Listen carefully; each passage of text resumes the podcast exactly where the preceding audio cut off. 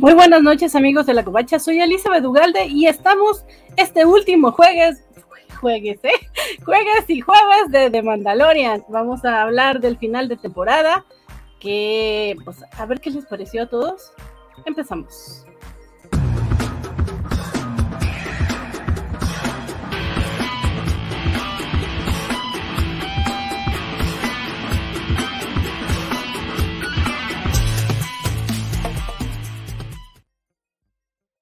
Los saludo de nueva cuenta, yo soy Elizabeth Ugalde y estoy aquí para hablar con ustedes del el final de, de, The Mandalorian, temporada 3, y hoy me acompañan eh, desde el otro lado del charco, bienvenida.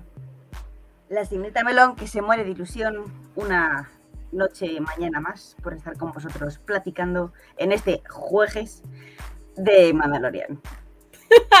juegue, juegue. Muchas gracias, An. También eh, desde la Ciudad de México le doy la bienvenida a mi compañero. Ah, caray, soy yo. Eh, buenas, buenas noches, México. Buenos días, buenas madrugadas, España. Este, ya estamos listos para platicar de este último episodio. Eh, un cierre para mí bastante bonito y saludos y saludos. Eh, también desde el otro lado del charco, otra nuestra eh, compañera que tanto queremos y que ahí andaba tuiteando que puso su alarma específicamente para hablar de este episodio, para hablar con nosotros. Nos encanta que estés aquí. Hola, aquí Víctor Chan, aún un poco medio dormida, pero, pero bien, estoy, estoy a tope. Se me ve. Vamos, Jorge. Vamos, juegues. Muy bien. Y como buen juegues, y es el mejor juegues de todos, porque hoy sí tenemos mesa completa. ¡Yay! Me da mucho gusto que esta vez, creo la única vez eh, en toda esta temporada, que tenemos a, nuestro compañero eh, a continuación, junto conmigo y junto con Waco y junto con las gemelas. Estamos aquí, bienvenido. ¿Qué tal? ¿Cómo están? Felicidades a todos y buen a todos también en España. Y este, muchas gracias por la invitación, querida Vane. Bueno, y un gustazo, como siempre, estar con mi queridísimo Guaco, mi queridísima mi queridísima y, por supuesto, con todos los que nos acompañan. Muchísimas gracias por estar aquí. Yo, yo nada más quiero decir que, Francisco, dime tú, ¿cuándo habías visto que se le hiciera semejante fiesta a un 0%? Porque el 0% es lo que no eres en esta es, eh, eh, eres parte muy importante. Básicamente están sobrecompensando, no engañan a nadie, todo el mundo lo sabe, pero, pero se agradece de todas formas. Es, que, es, como, es, es como cuando te llegan con flores, es porque hicieron algo mal, eh, básicamente. Oh, no. No. Para los que nunca hacen nada mal son nuestro querido Chad y ya anda por acá Alex Guerra y que está diciendo que el maestro de maestros, don Francisco Espinosa, ¿ves? Él sí te valora. Desde siempre. Él, sí me valora. Lo, dijiste muy bien, Van. Él sí. Oh, pues, en tus palabras, nosotros también, nosotros también, mejor ya ni digo nada. También saludamos a Chiche Palomo, hola Chiche, qué bueno que andas por acá, también ya está acá Fercano, buenas noches Cobachos, hola Fer, también Iván Cortés, hola a todos, hola Iván, eh, también Alex Guerra había puesto saludos, mi mis cobacharlosos, qué buen episodio final para la caricatura de los sábados por la mañana que sale los miércoles. Sí, esa sensación podríamos decir que a mí me dejó también. Em, saludos a todos los que nos están viendo y que no nos han comentado. Coméntenos, ya saben. Y también saludos a los que nos ven en la retransmisión. Muchas, muchas gracias a todos ustedes. Saludos a, Alberto Palomo, que ya también llegó por acá. Dice, ¿qué tal, raza? Creo que cada vez lo hago peor, Alberto, pero qué bueno que andas por acá. Eh, Chicos, vamos a hablar de este episodio. Eh, cerró, por ahí tuvimos una pequeña disputa en Twitter de, Había alguien que estaba reclamando y malmirando a gente en esta charla como yo, porque yo básicamente sospeché de todos, incluso de mi querida Armera. Otra, eh, vez, otra vez siguen poniendo palabras en ese tweet que no están, en ningún momento se mencionó a esta doble H covacharla. Eh, no, pero fue una indirecta muy directa porque aquí justamente, a menos que Francisco Espinosa nada más haya venido a, saludar la semana pasada y ya no terminó de ver el programa, por lo que no se enteró que yo claramente culpé a la armena. Así que tú decides que es peor, Francisco. el tweet fue de Yo no, yo no dije, yo nada más puse ahí que malmiro a los que desconfiaron de la, de la armera, porque todo el mundo está desconfiando de la armera en redes. Nunca mencioné a esta doble H Cubacharla, nunca, nunca dije ni por qué los malmiraban, ni, ni cuál era el resultado de todo eso. Ya, ya oh, resulta que spoileó todo. Y que, ¿saben qué? Eso ¿Saben sí. qué? Eso sí fue spoiler, pero ahorita alegaremos de eso. Y mientras nos ponemos a pensar en qué significa esa doble H, horrorosa, horrenda. Díganos, Doblemente honorable. Doble- Doblemente honorable. Yo pensaba que era heroica. pero bueno, también saludamos aquí a Cuauhtémoc Hermosa y honrada. que nos dice saludos ya por acá para escucharlos hablar de este gran final de temporada. Eh, me da la impresión, chat, que les gustó mucho el final. Me da mucho gusto si es así, pero si no les gustó, también coméntenos, por favor. Y vamos a empezar a escuchar a nuestros compañeros, a ver qué les pareció. Empezamos contigo, Guaco. A mí, en general, me gustó mucho. Eh, creo que esperábamos, bueno, por lo menos yo usualmente estoy como acostumbrado, a eso nos han acostumbrado a este tipo de producciones. Al final, de pronto, tener algún giro por ahí, y creo que ese fue el giro. O sea, la sorpresa es que no hay sorpresa como tal. Es eh, en, el tweet que puse que de- describí muy poco, es eso. Me parece que es un final bastante directo. Eh, platicaba también con Van, le decía, es que no nada más este episodio, en general, y, lo platicamos con el episodio con Jack Black y Lizzo, eh, siento que tiene una estructura muy como de videojuego, o sea, este es el nivel del final boss, la batalla final, este, incluso el elemento de... eh, me, gustó mucho que pusieran estas barreras láser como en el episodio 1, eh, y, cada que se va abriendo una, es Din Djarin empezando sin armas, derrota a los primeros, les quita sus armas, y los que siguen tienen armas más fregonas y los que siguen tienen armas más fregonas, entonces se va armando mejor, eso es muy de videojuego y por supuesto que me gusta la estructura. Eh, ató muy bien todos sus cabos, este, algunos a lo mejor eh, hubiera eh, tenido un poquito más de tiempo de, de explicación porque aparte el episodio es relativamente corto, ¿no? Dura menos de 40 minutos si no me equivoco. Eh, pero creo que, o sea, como que todo lo cierra, lo amarra bastante bien. Eh, aparte es como final bonito, así de todos tranquilos, se cumplió la misión. Este, vamos a ver qué más hay en el horizonte, pero si no nos platican qué más hay en el horizonte, tampoco pasa nada. Entonces, en general, creo que está bastante bien. Ya platicaremos de los detallitos que para mí son los, los bemoles ahí, los, los asuntillos, las piedritas eh, en, el, en el arroz o en los frijoles, pero ahorita lo platicamos. De acuerdo. Ah, Eh, todo lo dicho por Waco, tal cual. Eh, yo he disfrutado mucho la serie, tanto el capítulo hoy como la serie en general, el conjunto. Me, me parece que es, que es un producto que me tiene. O sea, ya está, estoy ahí. Voy a estar con Mandalorian, con Mando, con, con Dean, con Grogu, con, con la armera, con el matrimonio de la armera y Bocatán. Voy a estar siempre para ellas. Y eh, me ha gustado mucho, disfruté mucho, mucho el capítulo. Eh, y es verdad que es una serie que al final, pues, no tiene tanto conflicto. O sea, te presenta una historia, vamos ahí, y te lleva donde te quiere llevar. Y, y es que yo he ido muy, muy contenta con la serie. Es que no tengo ningún, no tengo ningún pro, o sea, ningún contra con, con la serie en general. Ninguno. ok. Es que nada, es que ni lo de los piratas. Todo bien. Yo. Perdón, ahora sí me escuchan. Ah. Eh, yo, yo secundo todo lo que han dicho mis compañeros, todo, todo. Y aparte debo decir que tengo que darle las gracias a la señorita Melón, que antes de ver el capítulo me hizo un pequeño resumen del capítulo porque yo, estaba, yo llevo desde la semana pasada súper preocupada porque no sabía qué iba a pasar con mi querido Mando, que estaba allí pobre secuestrado. Y entonces Andrea tuvo a bien decirme, bueno, tuvo a bien spoilearme porque yo se lo pedí, el capítulo entero. Y por tanto pude disfrutarlo pude verlo sin tensión, sabiendo que las cosas iban a salir bien, que todo iba a tener un, un final feliz. O sea, a mí eso me dio mucha paz, me dio muchísima paz y lo disfruté a tope. Me parece que es maravilloso que haya series que sean así, que no sean conflicto por conflicto per se y que series me parece genial que haya series que terminen bien, no que terminen siempre con en plan tragedia.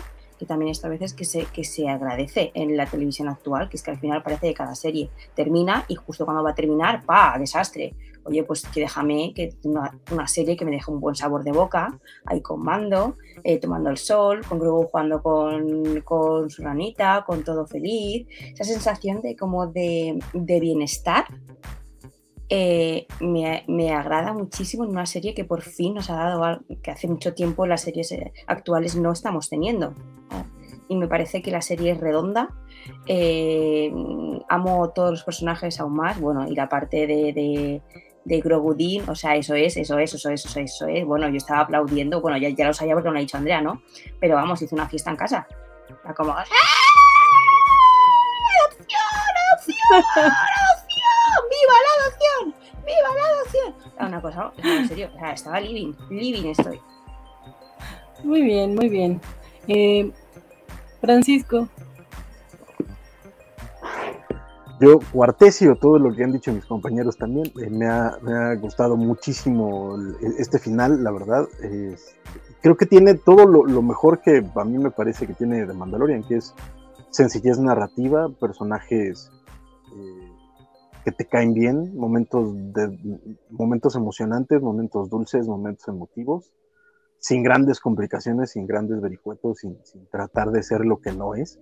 Afortunadamente, te estoy, estoy viendo mal secuelas de, y precuelas, sobre todo. Pero, este, pero es eso, es una, es una historia muy bonita acerca de personajes que te caen bien y que has visto crecer a lo largo de, de, de todo este tiempo y que en esta temporada te fueron contando lo que te tenían que contar con Martínez. Quizá lo único en lo que no, no estoy del todo de acuerdo, del todo, eso muy claro, con, con mi querido Guaco, es que no, no, no deja cabos sueltos. A mí me parece que se por ahí un par de cositas que, que quedan un poco, un poco en el aire, pero está bien porque pues, habrá más temporadas, eso lo sabemos ya.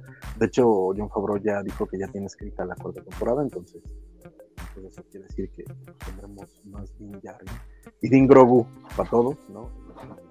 El final, sin duda alguna, es súper emotivo, súper bonito desde, desde el momento en, las, la, las, aguas de Mandalore, por supuesto, la revelación del nuevo nombre de, de, de Baby Yoda, el, momento en la cantina de, de, los este, de los nuevos de los neorepublicanos con, con Dave Filoni portando su sombrero vaquero. ¿Por qué hay, habría sombrero vaquero en, en, una galaxia muy muy lejana? No sé, pero no importa, se ve muy cool.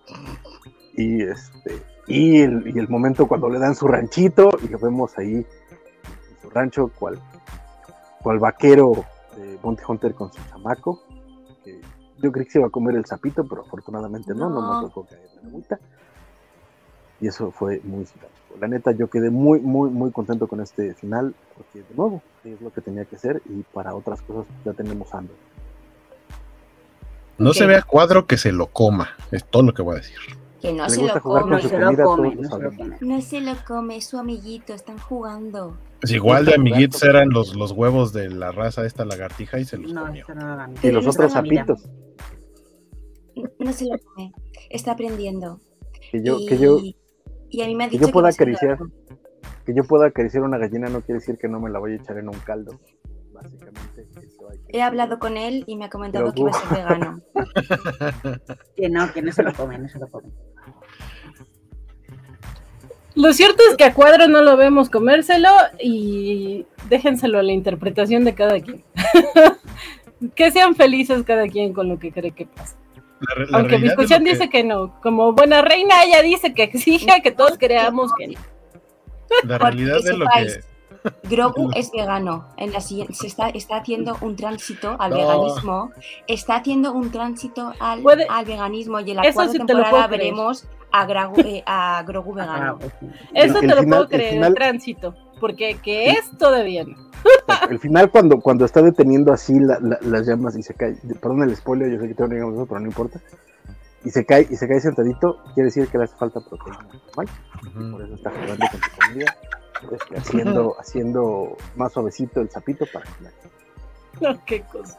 Pero bueno, ya no hablemos del sapito, no hagamos, no hagamos sufrir a Biscochan. A mí me gustó mucho el episodio. Yo, igual que ustedes, me quedé con esta sensación ay, qué lindo. Eh, qué, qué bonito es un apapacho al corazón. Ay, sí, cursi, ¿no?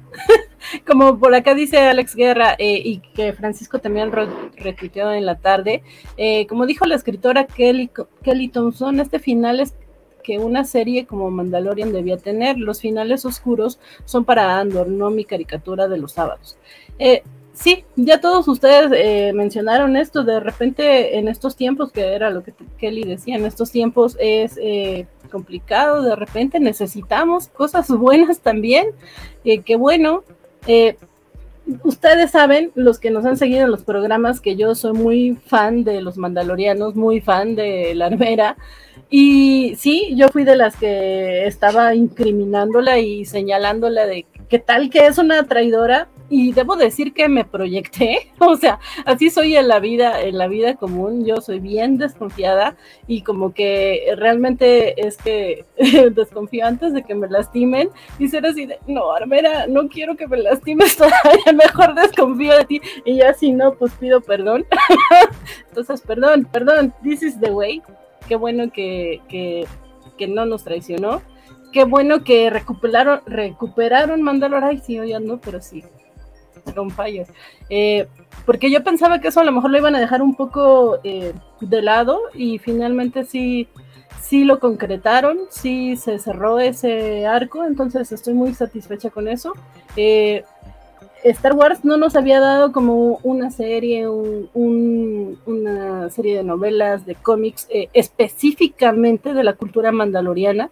Entonces yo agradezco mucho que esta temporada la hayan dedicado a eso aunque dejaron a lo mejor un poco de lado eh, la historia de las aventuras de Dean, pero yo estoy muy feliz con esto que vimos acá.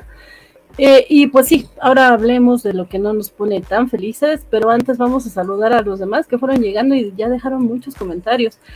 Eh, Alberto Paloma nos preguntaba, que es una pregunta bien recurrente, ¿por qué el imperio no pone barandales en sus bases?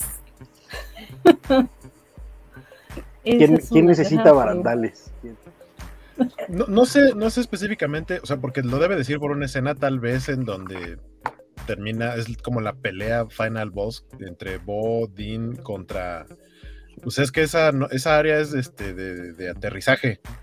O sea, ahí llegan naves, no, no necesitan. Pero también no, se refiere no, a la de las puertas caso. rojas. que Tampoco hay barandillas ahí. o sea, es Exacto, un poco- la de las barreras. Eh, pues para qué ahorraron este un poquito en gastos.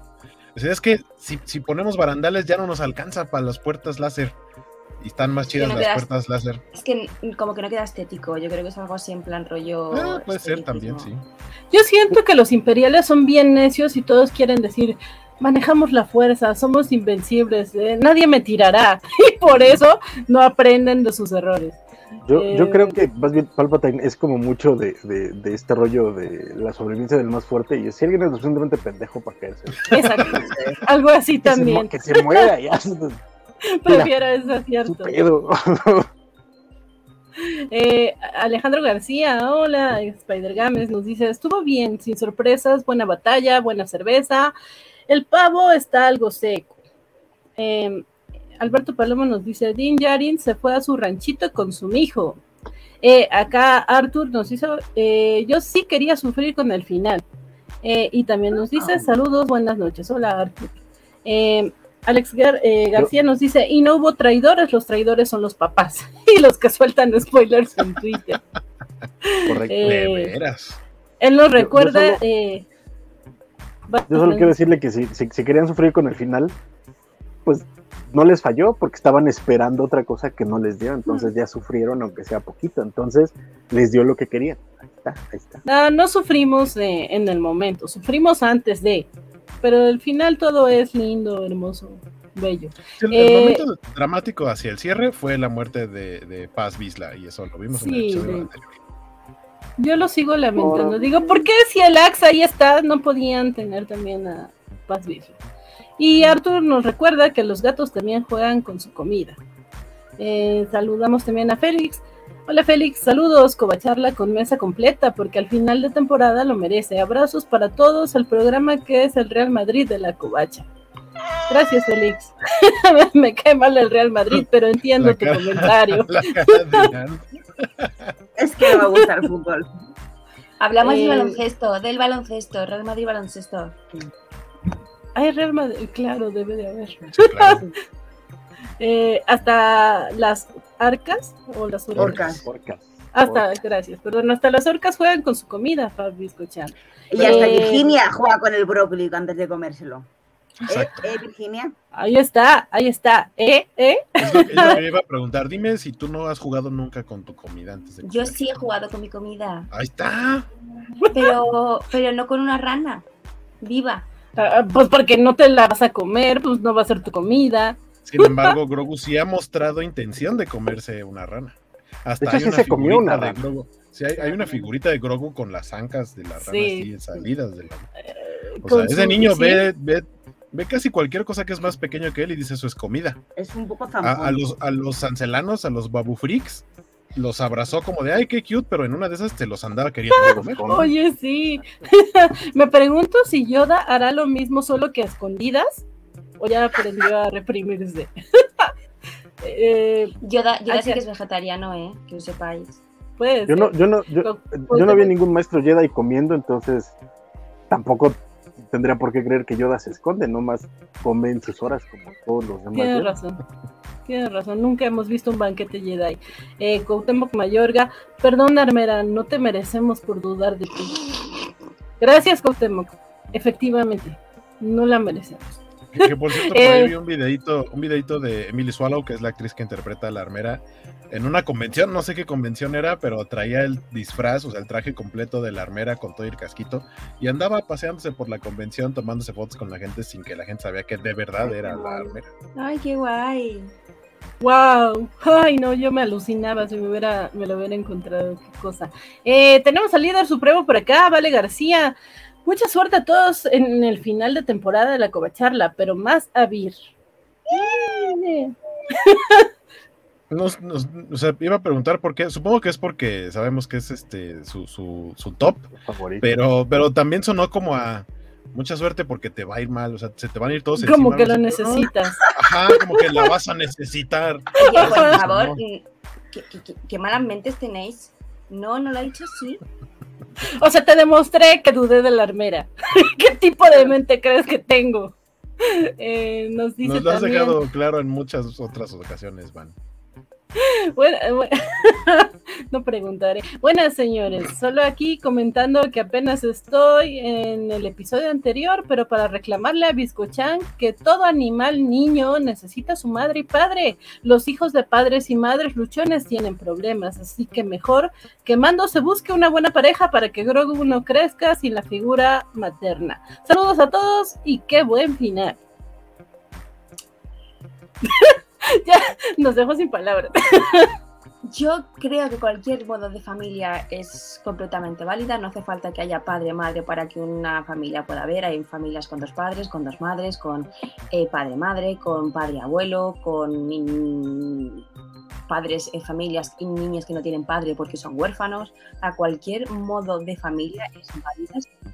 Eh, cariño, respeto y eh, a ver, las familias tradicionales y que siempre tiene que haber padre y madre, porque es, es guay, pero si no hay también es guay. O sea, eh, cada familia es un mundo. Mm, Viva la diversidad, que es lo bonito que tiene la vida, ¿no? Yo no conozco a un solo hijo de padres, de padre y madre, que tampoco tenga problemas, ¿eh, carnal? Entonces, Claro, si es que tener padre y madre no te soluciona la vida. Incluso a veces tienes padre y madre y es peor. Eh, o no, da Ahora, igual. el- eh, da Digo que a igual. veces, que me refiero que no, es ideal- no hay que delitar El el, padre madre. el comentario fue de Marcos Azrael y yo supon- quiero suponer que es más en tono de broma porque no dejas que, que Pedro Pascal se empareje con nadie más porque es Que, tuyo, como hemos visto en esta serie, Pedro Pascal no se empareja con nadie. ¿Por qué? Porque me está esperando a mí. O no, Virginia, o no. Es válido también que Pedro quiera ser soltero. Porque No aún no me conoce, por supuesto. Por O que supuesto. no quiere tener pareja, Virginia. Es que aún no me ha conocido, no lo sabe. Bueno, igual es eres su amiga. Bueno, cuando me conozca lo veremos. Tampoco me ha conocido a mí, ¿qué tal que Claro. Ay, no pues. Bueno, chicos, ya- se lo andan suerte, porque me hacía falta. Que yo tendría No, que sí. decirle muy amablemente así de una disculpita, me caes muy bien, podríamos ser bien compas, pero la net es que Lo mío es este, la armera. ¿Rechazarías a Pedro Pascal? Por la armera Sí. mil veces. Incluso, sí. incluso Boca Tan, mira, también Boca Tan se me hace muy guapo. No, Eh, Boca, Boca Tan. Boca Tan Cris de Espinosa. No hasta Híjole, Elia No, Kane. pues yo no. El- Elia Kane me yo no parece muy guapa. Mi crush se quedó allá en el libro de Boba Nipex. Eh, no, en, No, eh, sí en el calamardo, ¿no? Yo sabía que ibas a decir eso. Sí. Pues no estamos hablando de ese. No. Eh, nos Pues eh, nos ¿de dice- Jamonetti. Es que va- va- que va Machete. a estar mal. Ya, ya, Machete. ya hicieron que se me olvide el nombre, en fin. Este, Félix nos dice, Armera, te quiero. Nunca perdí la fe, como nunca perderé la fe en la futura boda, boda de Mando y Dean Bocatán. Arriba el bocadín. Eh, Fercano nos dice, muchas gracias, Fer. Vayan dejando like al video, por favor. Sí, sí, por favor, háganle caso a Fercano. Muchas gracias, Fer, por recordárnoslo. Y sí, déjenos like, please. Eh, Cheche nos dice, la batalla que se dan en el aire fue de lo mejor. Totalmente de acuerdo. Eh, Mario Porras Calderón, buenas noches, covacheros. Excelente que haya hoy casa completa aquí, atentos a la, a la charla. Muchas gracias, Mario, qué bueno que andas por acá. Eh, Alex, eh, al buen Axway Axwops eh, se le hubiera ocurrido la maniobra Holdo y así ni Grogu podría salvarlos. No, pero Eh, pues ahí se también por acá. a todos, todos, todos. También por acá anda el buen Isidro, eh, como Planeta Virac, vayan a escuchar su podcast. Y nos dice, me la pasé bien, buen combate de mando, Boy, Grogu, Moff es un clon, no trae bigote. Wow, eso no me lo fijé. Eh, me gustó mucho el uso de la música en toda la serie, buen trabajo del nuevo compositor. Fíjate que a mí no me gustó tanto, sí extraño el anterior. Pero bueno. Eh, Pero Félix, todo, todo el mundo sabemos que los clones se identifican por no tener ombligo, no por el bigote. Claro, es que ahí- sí, lo sabíamos. Yo no Es- sabía es- eso. sí, eso es un elemento como, como común conocido respecto a las teorías de clones. Simpson, por cierto. Nos dice Félix, ¿y los abritones? ¿Cómo se devoran los abritones en la cantina? Nos dice Félix. Eh, Alberto Palomo, yo cuidé un cabrito, ya saben qué le pasa a los cabritos en Monterrey. Ok. Son- los que El acaban en el hoyo. No voy a preguntar más por el bien de Biscochan. Buenas noches. Al final, ¿quiénes, fue- ¿quiénes fueron los espías? Los verdaderos Nadie. espías fueron los amigos que hicimos en el camino. Nos No, dice no. Axel Alonso. Y tienes toda la razón, la razón Axel. Platicaba con, con Ant porque llegamos temprano, antes de entrar a la transmisión. Le digo, pues los espías simplemente fueron este grupo de imperiales eh, que se reunieron en formato de holograma. O sea, eh, eh, ahora que sí No, pero- creo que en esta serie aplicaron la de la respuesta más fácil, esa es, no le busques más por Sí. otro lado, que, que fue lo que hicimos la neta. Que es, la, que es, que es lo más sencillo, pues es que hablaba de, de eso, de los espías que están infiltrados dentro de la nueva república. De eso se trataba. Acá nos dice Javier y es una duda bastante eh, razonable y no sé si tiene que ver con los cabos sueltos que dice Francisco que pudieron haber quedado. Dice, eh, buenas noches, si no fue la armera, ¿quién liberó a Gideon? ¿Quién le fabricó la armadura al Moff y a los troopers mandalorizados? Ahorita ya, ya vamos, pero ya vamos a acabar con comentarios. Un hechicero lo hizo, le dice Alex Guerra. Axel nos dice, Yoda tenía un frasco de sapos escondido en su oficina del templo Jedi. Eh, Alberto Palomo se me hizo un poco co- correteado el episodio. Y también nos dice que él tiene amigos que tienen madre, pero parece que no tienen. Eh, Félix nos dice, Yoda si era vegano, comía caldito de raíces y hierbas con hongos. Car ¿Qué? ¿Carnal? Carnal. Eh, Isidro, lo importante de la familia es hacerle montón a los niños porque te quieren comer. Jiji. no sé, espero que no. Eh, Biscuchana, hermana, ya eres mexicana, nos dice, Alberto Palomo. Eh, Waco, Bocatán, eh, mando o Bocatán Battlestar Galactica. En donde sea, pero debo aceptar que en Battlestar Galactica su look es impresionante. Hay que buscarla. La veremos porque no, no la tengo ubicada ahí. Más Eh. Mandalorian. Es que Lo mejor del capítulo- Mandalorian Sí, sí, pues, es- este pelirrojilla y me gusta mucho su, su pelirrojo. Y en Battlestar Galactica es, es rubia, pero, pero trae un look más así como de, de camiseta sin mangas y demás. Se ve, Tiene sí, los bracitos como los que te gustan. es exactamente. Ay, que si dices, ve nomás esos hombros, Sí, sí, sí te abraza y sí te truena así un par de, mis huesitos, sí, yo sé. par de cervicales. así como no. Uf. Como Como mayor, el quiropráctico. Nos dice, eh, lo mejor del capítulo son los brinquitos de Grogu al final entrando al bar. Me encanta que a los que lo manejan ya les vale que se vea bien falso todo. Eso lo hace más tierno. Y coincides con Francisco que ya lo había mencionado el programa anterior. Eh, nos dice Isidro, si son clones del sexto día, supongo, es por los agujeritos en el lagrimal. Ajá, si, si vieron el sexto día, ahí los clones, o sea, se daban cuenta de, de- de qué clon y aparte qué versión ya de clon eran, o sea, era el clon del clon del clon, porque se veían así en el ojo y ahí tenían puntitos.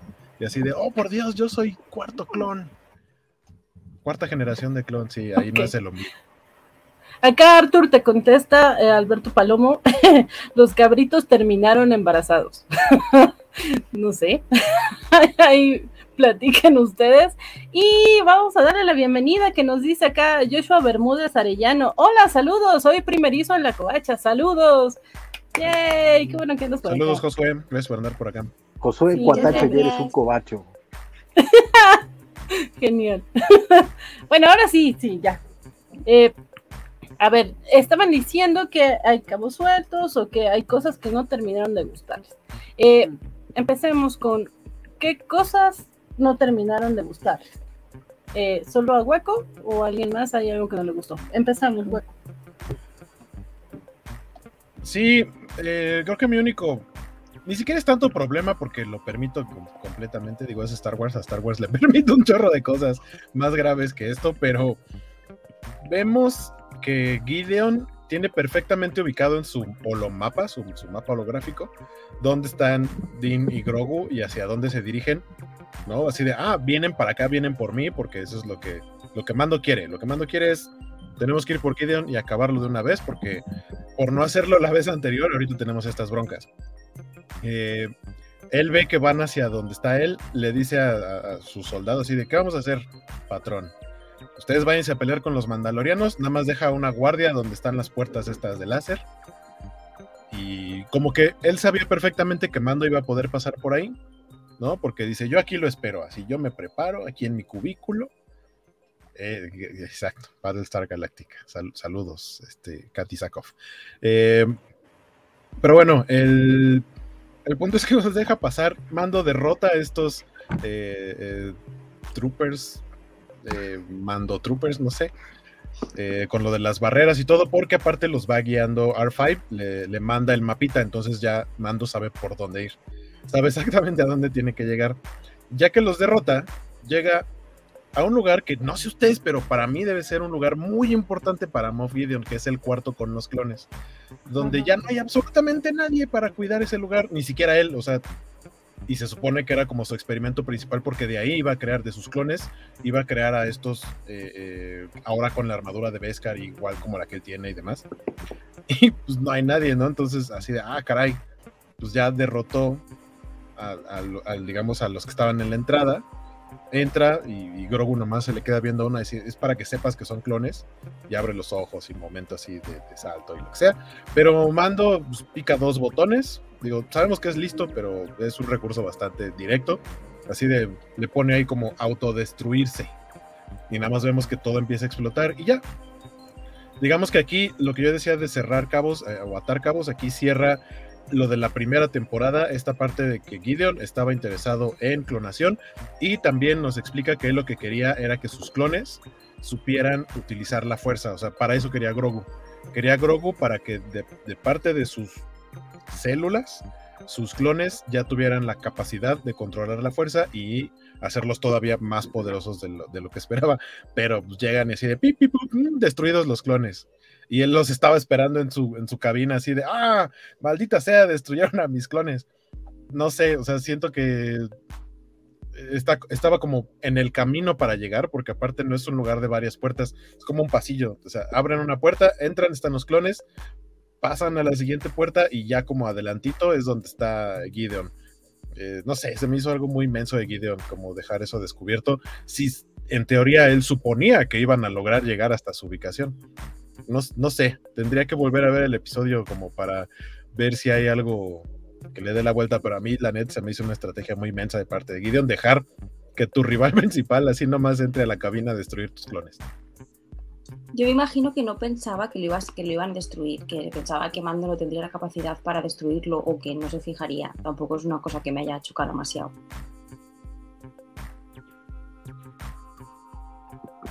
No sé. A ver, Yo- sí, o sea, yo creo que sí está, sí está Ok, no, excesivamente no. simple, pero una vez más, sí siento que es totalmente. En, en Star Wars todo tiene un botón o una palanquita, que es básicamente manzanita autodestrucción, entonces tampoco. Ajá, como, como, como Obi-Wan en el episodio 4, cuando Ajá. se pasa por detrás de donde están los troopers y así de- hay una palanquita de y ya con eso quita el- el- la, la cosa esta que tenía amarrada al halcón milenario. Y, y ya.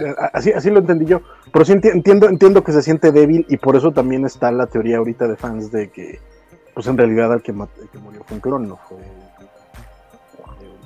Ay, por favor, que no, que muera ya una vez por todas ese señor, ¿eh? Ah, y de lo que dice Pero, Francisco hace rato, Eh, que, que John Favreau dijo que ya tenía escrito, eh, o sea, el guion para la cuarta temporada. Existe el guion, está escrito y todo. Sin embargo, sin embargo, no están todavía, no tienen luz verde. Lo, o sea, lo van a hacer. Le, le ha ido bastante bien a la serie, como sería muy tonto de parte de Disney tener un producto de este tipo y decir, no, ya no vamos a hacer nada más. Sobre todo considerando que vienen otras series que se van a entrelazar. Sería. Pero no, no, en, no en Celebration dijeron que sí. Porque, Según yo no. este, sí, según yo, hasta donde yo entendí, están planeadas todavía otras otras dos temporadas de, de Mandalorian. Se supone y- que está, se supone que están como así de, van a ser cinco, Ajá. pero hasta donde sé no tienen Pero- luz verde. y, Están viene, y viene la película, verde. sí, la- y viene la Sí, película de, de Filoni, que está anunciada, o sea, y esa está este, sí, yo también entendí que sí, ya son Yo también informaciones. Es oficial. Pero no dijeron que, que ya están, que se eh, la serie se estrena en octubre del 2025, a la cuarta. Yo lo he leído más de una vez. Y no es que haya leído el mismo tweet más de una vez. Lo he leído en diferentes cuentas. Vamos a buscarlo. Gracias por la aclaración. Claro, Vamos a, vamos a buscarlo y si no, a desmentir Pero un yo he efecto leído Mandela. que octubre del 2025 empieza la cuarta temporada. Del lo he 2025, leído. o sea, dentro de dos años, Sí, no sean así. puede ser lo que dice Waco, que tengamos el efecto Mandela, que el Yo efecto Mandela es esto de que uno cree colectivamente cosas que en realidad no son, pero el imaginario así. colectivo Pero- las asume como pero- ciertas. Pero eh, mientras eh, Waco nos hace favor de buscar eso, que no lo estoy mandando, él dijo que lo buscaría. eh, eso, ¿qué opinan de estas teorías que han estado surgiendo alrededor de Moff Gideon? En general, ¿qué piensan de Moff Gideon? Eh, su participación en esta tercera temporada y ¿ustedes creen que realmente esté muerto? O tal vez está muerto, pero regresará en uno de sus tantos clones, porque ya vimos que hay un chorro de clones ahí y uno de ellos abrió los ojos. ¿Será que alguno de ellos haya sobrevivido y pueda regresar? ¿Qué, qué opinan de Moff Gideon? Yo creo que Moff Gideon ha muerto. Él era Gideon. O sea, creo que tiene tanto ego hacia su persona y tanto tal que, que él tenía que ser quien hiciese las cosas. Entonces yo creo que él sí que era el Gideon verdadero, el original, y sí que la ha palmado. Ojalá la haya palmado y la ha guiñado porque me cae súper mal ese señor. O sea, me parece súper prepotente. Entonces como que le odio con muchas ganas. Yo creo lo mismo que tú. Yo creo que ese señor está muerto, remuerto y que los clones aún no estaban 100% finiquitados. Por eso no, por eso no, no estaban luchando con él o no los tenía como ya con las armaduras, porque estaban aún todavía les faltaba como a lo mejor como el 10% para estar 100% ready. Y aparte, como dice Andrea, súper prepotente, dice el señor. Tiene todos los mejores atributos que eran míos, solo les faltaba la fuerza. Es como, pero tío, ¿mejores atributos tú? ¿Tú? Mejor Mando, atributo, sí, mando. no. Mando sí, tú no. O sea, estás contando, señor. Que una mando y poner la fuerza, entonces te diré sí, tienes a la persona definitiva, pero tú. No. Lo que sí que es verdad que me sacó mucho, que lo comentaba con Waco, es que Moff Gideon con sus dos deditos estruja el sable láser negro. Pero porque tiene armadura reforzada. Sí, exacto. Es, Porque- es un guante como de la armadura de Beskar. O sea, sí, Realmente tú cuando sí ves a fuerza Pero- Pero él tiene armadura hace aquí, no aquí. No, No, pero no, de, tiene- de hecho, de hecho no, solo armadura, o sea, tiene... eh, Es como un cuerpo de droide. es una máquina, ajá, exacto, Ajá, es como ajá, un exacto. cuerpo, es como... Pero es bueno, como que, que hayan, que hayan decidido así el sable negro, no me gustó. Pues mira, a mí sí, porque es una espadita sin más, que eso solo es un símbolo que no quiere decir Eh, nada. sí, sí, pero Aquí es democracia, en la forma de, aplastarlo así, dije, Como que espadita sin más. Pues, o sea, me parece un poco, no sé, no me gustó cómo la El destruyeron. pueblo o sea, quiere que haya democracia y la armera que sí, la que democracia. No sé, yo creo que la van a terminar este, reconstruyendo. ¿Y les gustó en general? Su... Eh, perdón, nada más, nada más, yo, yo creo, por un lado, eh, es que eh, ahí estoy, ante tu pregunta, Val, yo estoy dividido porque por un lado, creo que sí, ya se murió Moff Gideon, o sea, sí me parece que de nuevo el, el- el guion ha demostrado la, la sencillez necesaria como para decir, ah, pues Moff Gideon. Pero también estamos hablando de un universo en el que un carnal lo partieron a la mitad y regresó, y otro carnal lo tiraron a un, a un reactor y lo vimos hechizararse y regresó. Entonces, bajo ese, bajo es, es como los superhéroes, o sea, sí, obviamente se había muerto Coloso, por supuesto, pero tampoco me extraña que regrese absolutamente nada. Entonces sería lo mismo para mí, o sea, si regresa Moff Gideon, ah, pues mira, sí regresó, y ya, no, no me sorprenderá, pero ahorita, ahorita, ahorita yo creo que sí.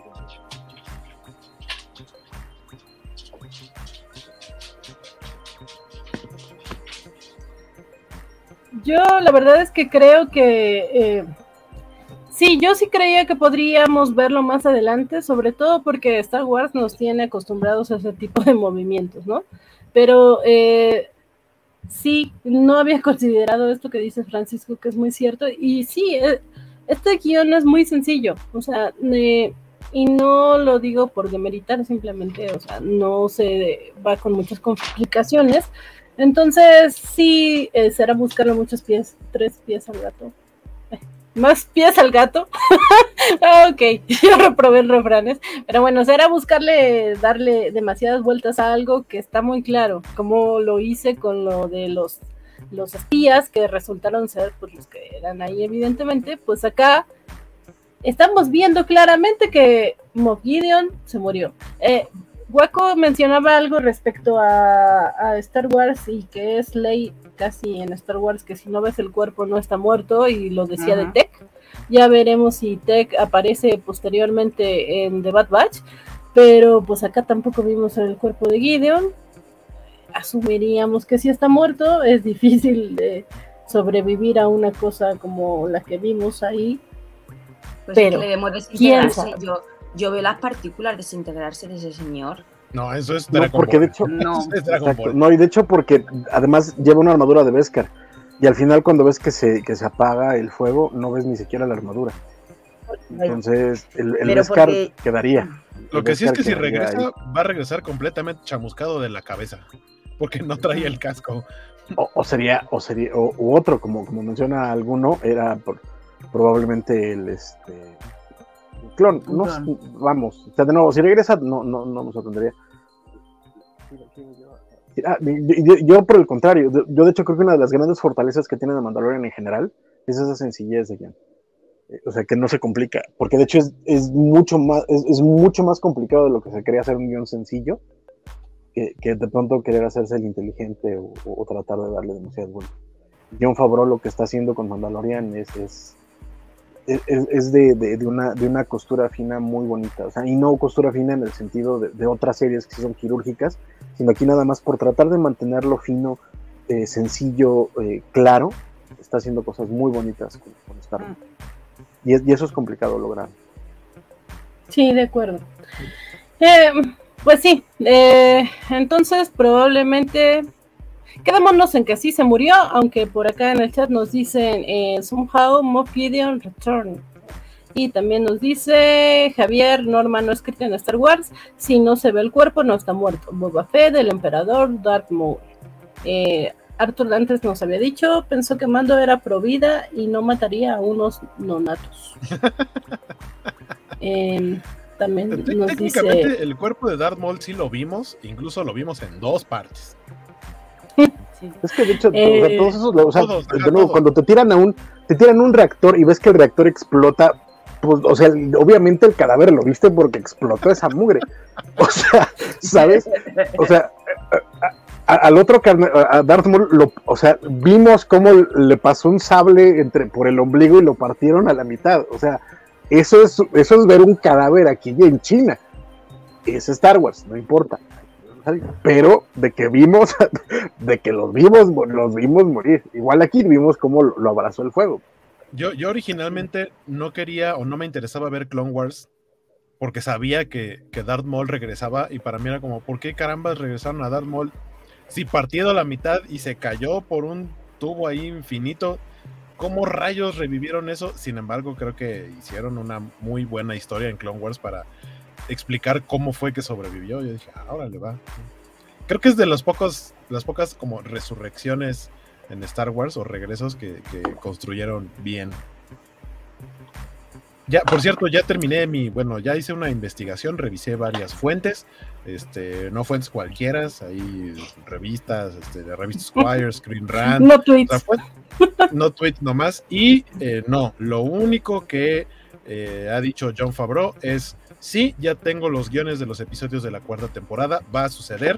Sin embargo, Disney oficialmente no ha hecho un anuncio de que vaya a haber una cuarta temporada, ni por supuesto Ok. menos fechas. Ok, muchas gracias, Hueco. Eh, también por acá nos decía, eh, bueno, me dice Alberto Palomo que eh, puedo ver un gatito que le falta una patita y está en tres patas. sí. Eh, Félix nos dice, Tech hizo un Bucky, guarden este mensaje. Eh, un Darth me Vader me región recordó mucho 4. a Bucky, sí. Eh, nos dice Alberto Palomo. Eh, también por acá está Lucha Mex. Hola a todos. Si se apuestan al retorno, el retorno de Gideon como clon, tal vez hace dos, tempo- dos episodios te hubiera dicho que sí, pero ahorita ya vi que mejor no apuesto. a mí me encanta que lo quemaran vivo con toda y, y armadura. Ese eh, también nos dice Luchamex. Eh, Félix, ese argumento de hueco es muy Jorge. Saludos, Jorge amigo. Sí, saludos a Jorge González, donde quiera que esté. ¿Cuál, cuál argumento? Esa armadura de Moff me encantó mucho. Perdón, hueco. ¿Qué, ¿Cuál argumento? O sea, es que no sé a qué se refiere, Félix. ¿Cuál argumento, Félix? Eh, y Alberto Palomo. Y también cuando se cayó Darth Maul y se desnucó cuando se cayó. El que se Sí. destocó cuando se cayó fue Nightwing en Ninja. Ay, sí, qué horror. Eso se tomó muy tonto. Pero bueno, eh, entonces dejemos a Moff Gideon muerto, morido, por el momento. Ya veremos si, si se queda así permanentemente. Hablemos de los eh, potenciales traidores para mí, que resultaron eh, pues ser hasta cierto punto héroes, aliados, y de los eh, aliados que no llegaron, porque no tenían que llegar, porque no tenían por qué enterarse, pero había mucha gente que especulábamos que podrían haber llegado. Y estoy hablando que siempre me refiero a mí. O sea, hablemos de Axel Wolves, ah, eh, de la armera, que, a- que Ax, eh, yo no lo consideraba traidor, pero por ahí eh, Isidro dijo, él se desapareció, nadie lo ha visto, él se fue primero. Ya, claro, sí, ya después tienes razón.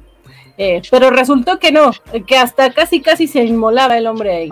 Eh, también yo especulaba que tal vez llegaba Boba Fett, también decían algunos que quizá llegaba Soka. A mí debo admitir que me hizo falta Sabine. Como estamos hablando de Mandalorianos y Sabine jamás apareció, ella sí me hizo falta, pero bueno, ella tampoco llegó.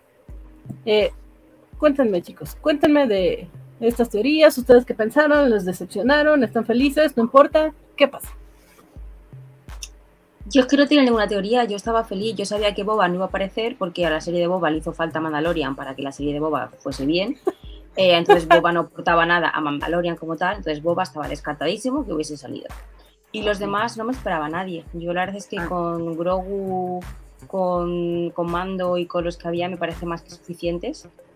Y me parece mágico, maravilloso que le hayan recurrido con solo ellos sin tener que meter a otros personajes de otros sitios. Ah, me parece que es lo bonito que tiene, que es esto, como dice Francisco, que es que que no hace falta meter a ningún personaje más para que todo tenga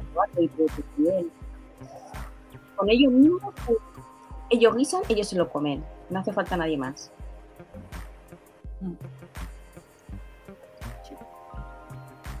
Ok, ¿alguien Y más?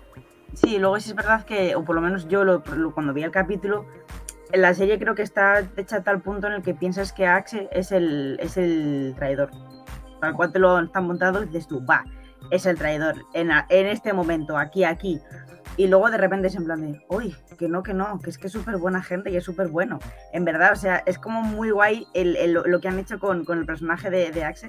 Y en plan, de, que yo hasta le quiero ya. O sea, es muy majo, me- es muy buena. No, no, saliros todos, yo me quedo aquí en la nave, le veo esto apurado, haciendo 3.000 cosas a la vez, sentando con su casquito ahí ideando la parte de, bueno, ok, pues vamos a destruir la, la- base imperial, si me tengo que estrellar con la nave, me estrello y, si tengo que morir en el camino, voy a morir. Entonces me gustó mucho, me gustó mucho eh, eso de, de Axe y, y cómo te lo meten, porque durante, yo qué sé, un minuto dije, ahí está, ahí está el traidor. Y, es que encima en el previously te dicen, oh mira, hay un agujero ahí. Ya si esto yo me voy, tú te quedas aquí con los disparos y yo me voy por el agujerico, ¿eh? Entonces está como súper bien montado para que pienses que es él. Pero al final nadie es el traidor, los mandalorianos es un pueblo de bien, gente noble, gente de la que puedes confiar y gente en la que yo depositaría mi vida. Entonces muy fan de los mandalorianos, muy fan. This is the way. This is- Sí. totalmente, ¿eh? es que una frase nunca representó mejor a, a- a- al concepto que, que hay. Es que muy bien los mandalorianos, todos, ¿eh? Y la armera ahí luchando, yo cada vez que la armera daba un golpe con el batido, siempre pensaba en mi cabeza, era democracia, libertad, consentimiento. Ca- cada golpe era, era, era, era pura democracia. Entonces, muy fan. Y va con las tenacillas también. Es que en, en mi cabeza con las tenacillas siempre enganchaba a alguien con la nariz y... Soy muy fan de las Sí. tenacillas. Que Si hubiera sido yo, le hubiera cambiado las tenazas por una hoz, la mera verdad.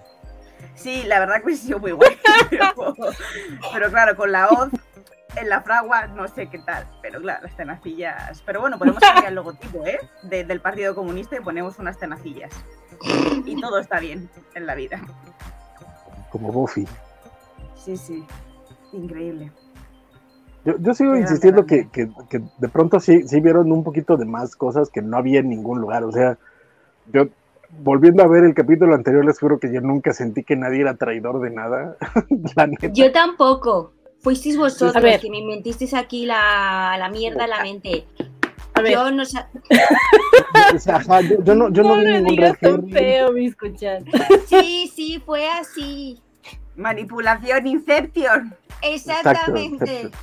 A ver, Pero yo, es- es- admito- yo- yo- sí, sí, a ver, di Francisco, ya, No, ahorita. es que yo, yo- yo no vi ningún red herring, no vi ningún, ninguna toma así como que te digan, ay, mira qué sospechoso está este carnal, o ay, mira qué sospechoso está esta carnala.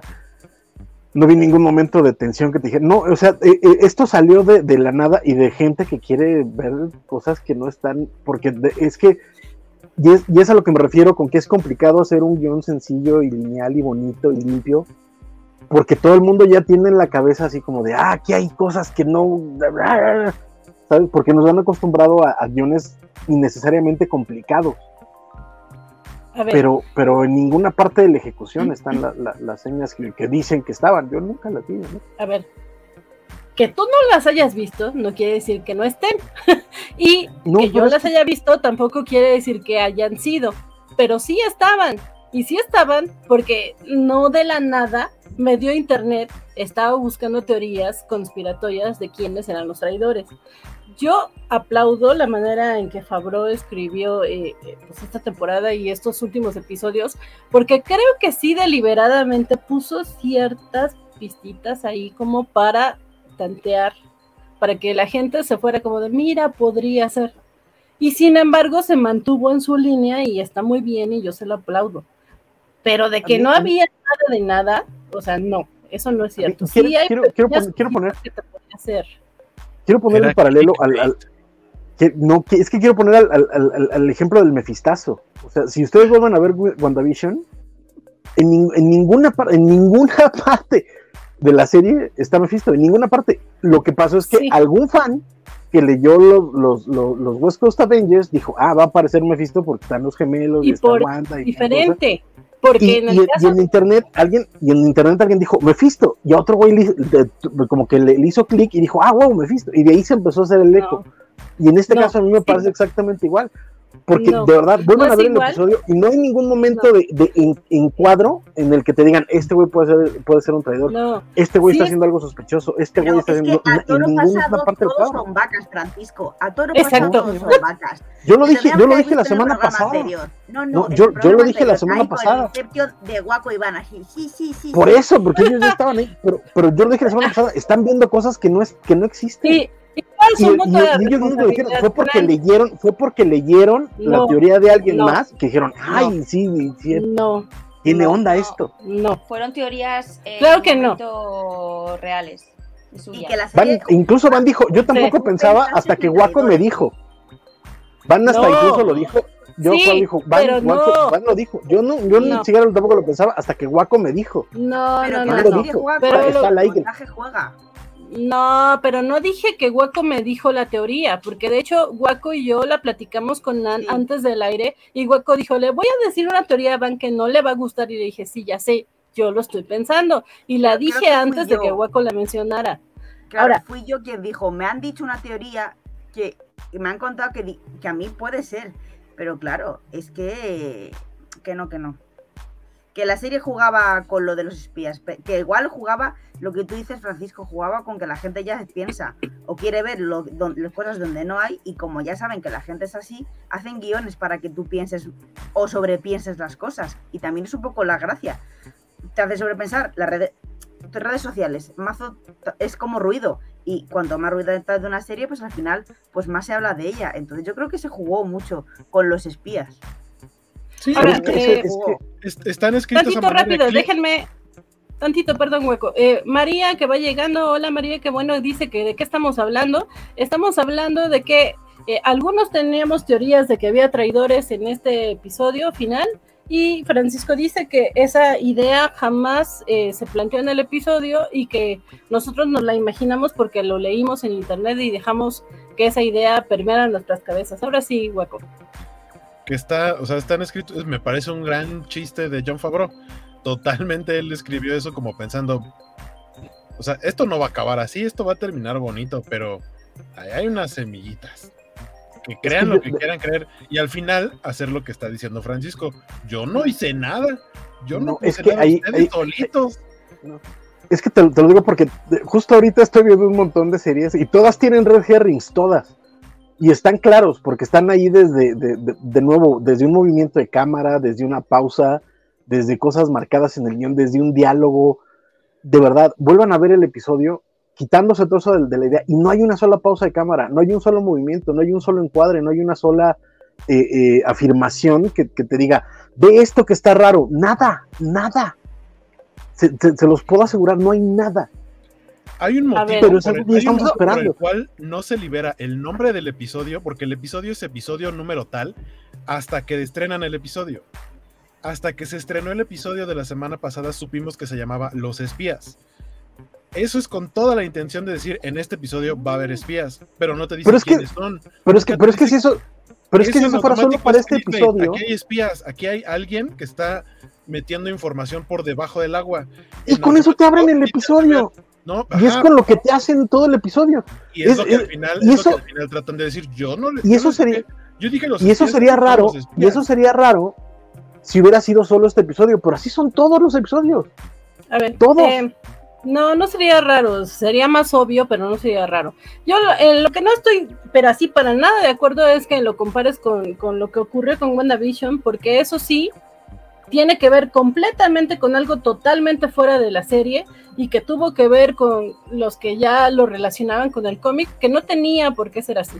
Pero yo sí creo que aunque sean cosas menores, había en esta serie eh, que te daba la posibilidad de que hubiera traición de la armera o de Axe. Al menos. Ah. Eh, aunque acá eh, María está de acuerdo contigo y dice, yo escuché teorías de que la armera era traidora porque en su casco tenía cuernitos, sí, lo Porque dijimos los acá. cascos de los mandalorianos malos en Clone Wars eran los seguidores de Darth Maul y eran los únicos que usaban cuernitos. Es una teoría hasta Y- cierto punto válida. Y luego vemos a Moff Gideon con su casco con cuernitos y es el malo. Y acá nos dice también eh, eh, María, están hablando de la traición de la armera, nunca se vio algo sospechoso en la armera, es un invento de la gente, nunca jamás hubo alguna señal. Eh, ya Guaco mencionó por qué sí lo de los cuernitos nos parecía señal a nosotros. Eh, Javier nos dice, y cuando Wo- Wobbs se quedó solo en la nave, yo estaba muy alerta esperando una revelación y, una, y un posible giro en la trama, y nada, casi termina como kamikaze. Sí, Ajá, exacto. Hasta, hasta el momento que a mi casa yo dije, este güey a lo mejor ahorita dice, ah, ya tengo la nave grandota para mí. Sí, yo Venga, también. y, y- y que volteara y todo. Eso pudo haber pasado, porque también él lo señalaron como. Y el, el punto en el que él podía haber sido un traidor es que él no hace. Primero se le revela a, a, a Bo-Katan, la abandona, se convierte en el nuevo líder de, su, de sus seguidores, y cuando la recibe, la enfrenta y le dice: ¿Qué haces aquí? Tú ya te diste por vencida, no eres nada. Y después, incluso cuando le da eh, Dean el, el sable y lo, y lo derrota, o sea, lo derrota. De acuerdo a las leyes mandalorianas, con eso es más que suficiente. Y él le dice, nunca vas a hacer nada. O sea, de todos modos, después de eso, se le pone al brinco. O sea, le está mostrando que no está de acuerdo con su liderazgo.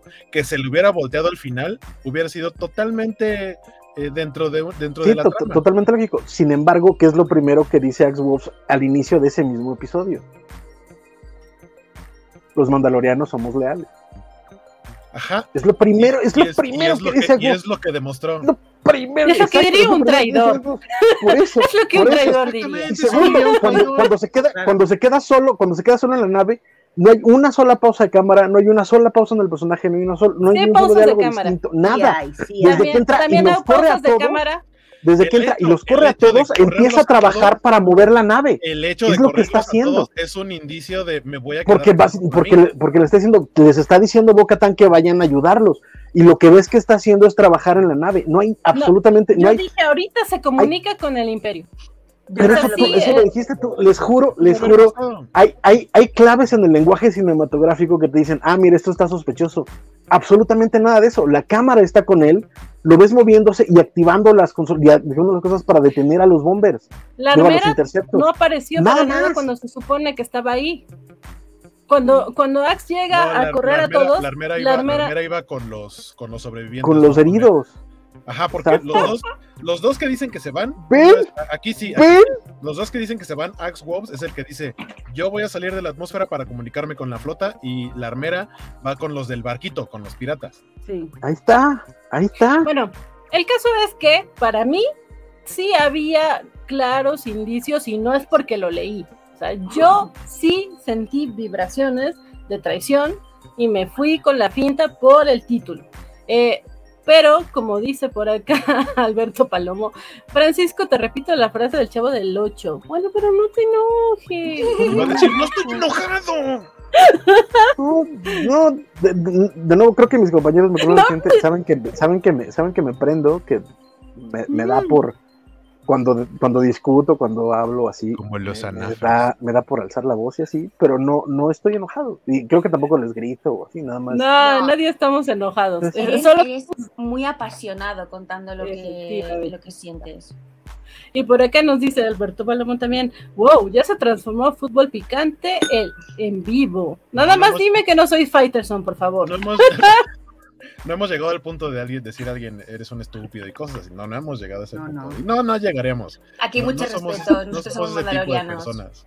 Gente de Sí, bien. no, no. Nos dice Javier, eh, concuerdo con Waco, sacar a todos de la nave sí podía interpretarse como la preparación para la traición. Y en cambio Pero fue la no. preparación para la salvación. Ustedes Exacto, vayan, el lenguaje cinematográfico, el lenguaje cinematográfico no marcaba eso. Estoy totalmente a favor de lo que dijo Biscochan. No, fue Ann la que dijo. ¿Yo? Es que yo estaba totalmente eh, sospechando de él, porque incluso Ann Ah, dice, Andrea. porque la, la- el capítulo sí te hace eh, ver en la posibilidad de que es un traidor y al final resulta que ay casi es un mártir el hombre y si es así de ay perdóname perdóname qué lindo eres casi te amo sí sí Sí, sí. sí Perdón, Axe Wolves. sí, sí, sí. Perdón, Armera. No, no voy a terminar de disculparme con la Armera jamás.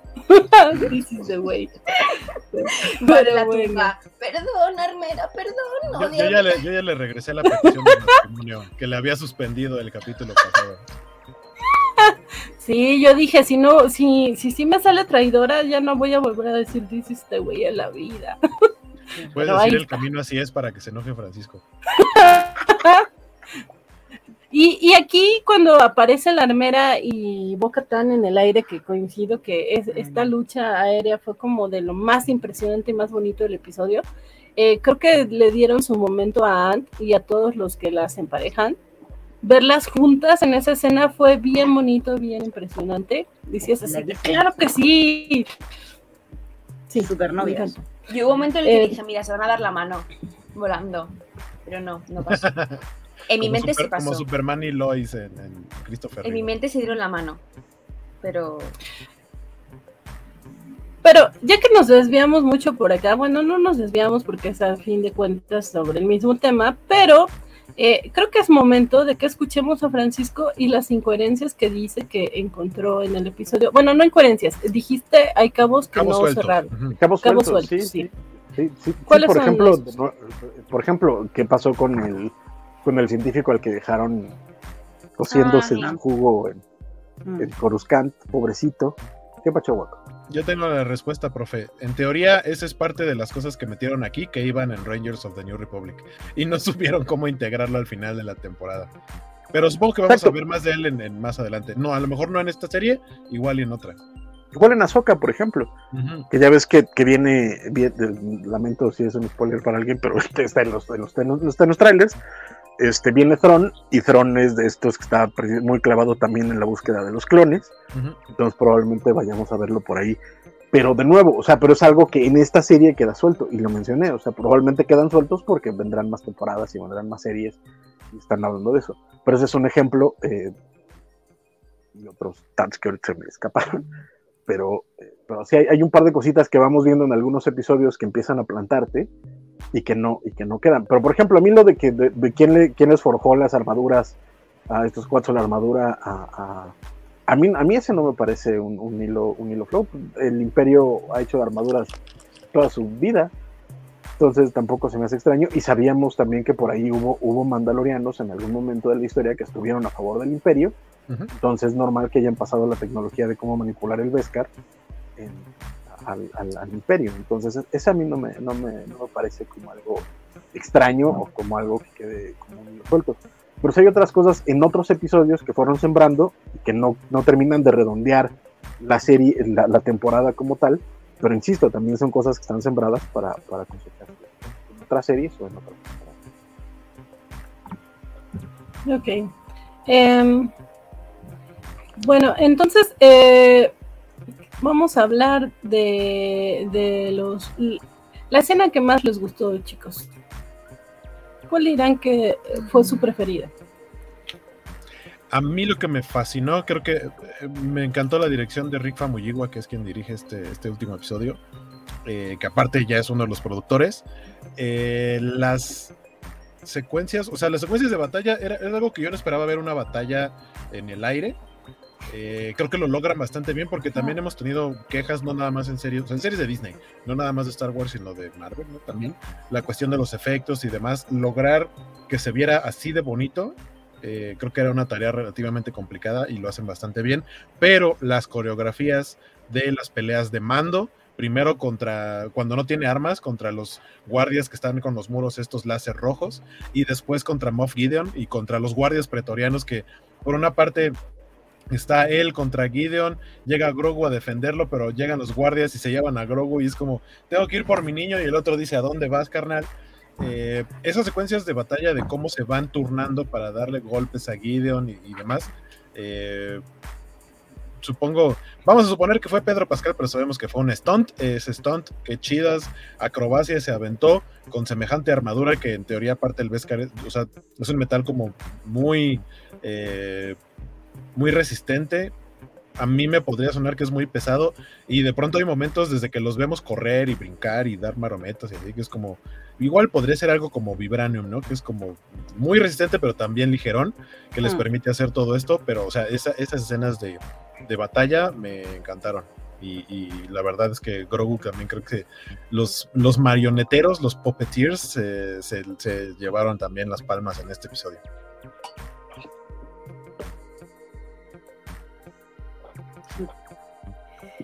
A ver, mi momento favorito. Estás muteada, Van. Sí, mejor. Basan. ¿Cómo que Mi momento- mejor? a ver, es que mi momento favorito es que creo que las peleas. eh, me gustó mucho la pelea de la armera, dando golpes con. Es que soy muy fan de, de la, de la armera con el martillo, ya lo comentaba antes. Pero, pero me gustó mucho el. Es que he visto, he visto. Hay un GIF, y lo, lo tengo que pasar, en la que. Es un detalle absurdísimo, pero me flipa.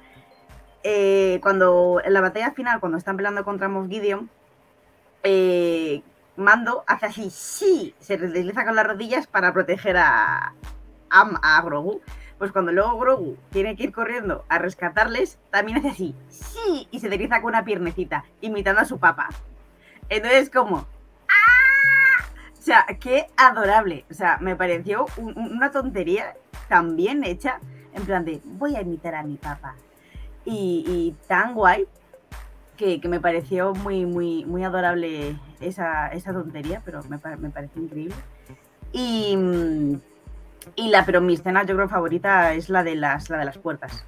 Cuando va, me, lo sentí muy gladiadores americanos. Venga, siguiente cosa, venga, siguiente tal. Me- me- me gustó mucho, mucho, mucho, mucho. Esa escena la disfruté un montón. Sin, ni sin irme al Ok. final. ¿eh? No voy a, voy a decir escenas sin irme al final. Que mi escena favorita es ok. otra. Yo decía que, que mejor que esté muteada porque yo decía que Biscuchan, vas Biscuchan y Biscuchan andaba por acá ocupada. Entonces, qué bueno que no me escuchó y siguió. Pero ahora sí, Biscuchan. Eh, yo tengo la escena clara. Mi escena favorita de toda la serie, o bueno, de este capítulo, de, de este capítulo realmente, es cuando Grogu hace el campo de fuerza.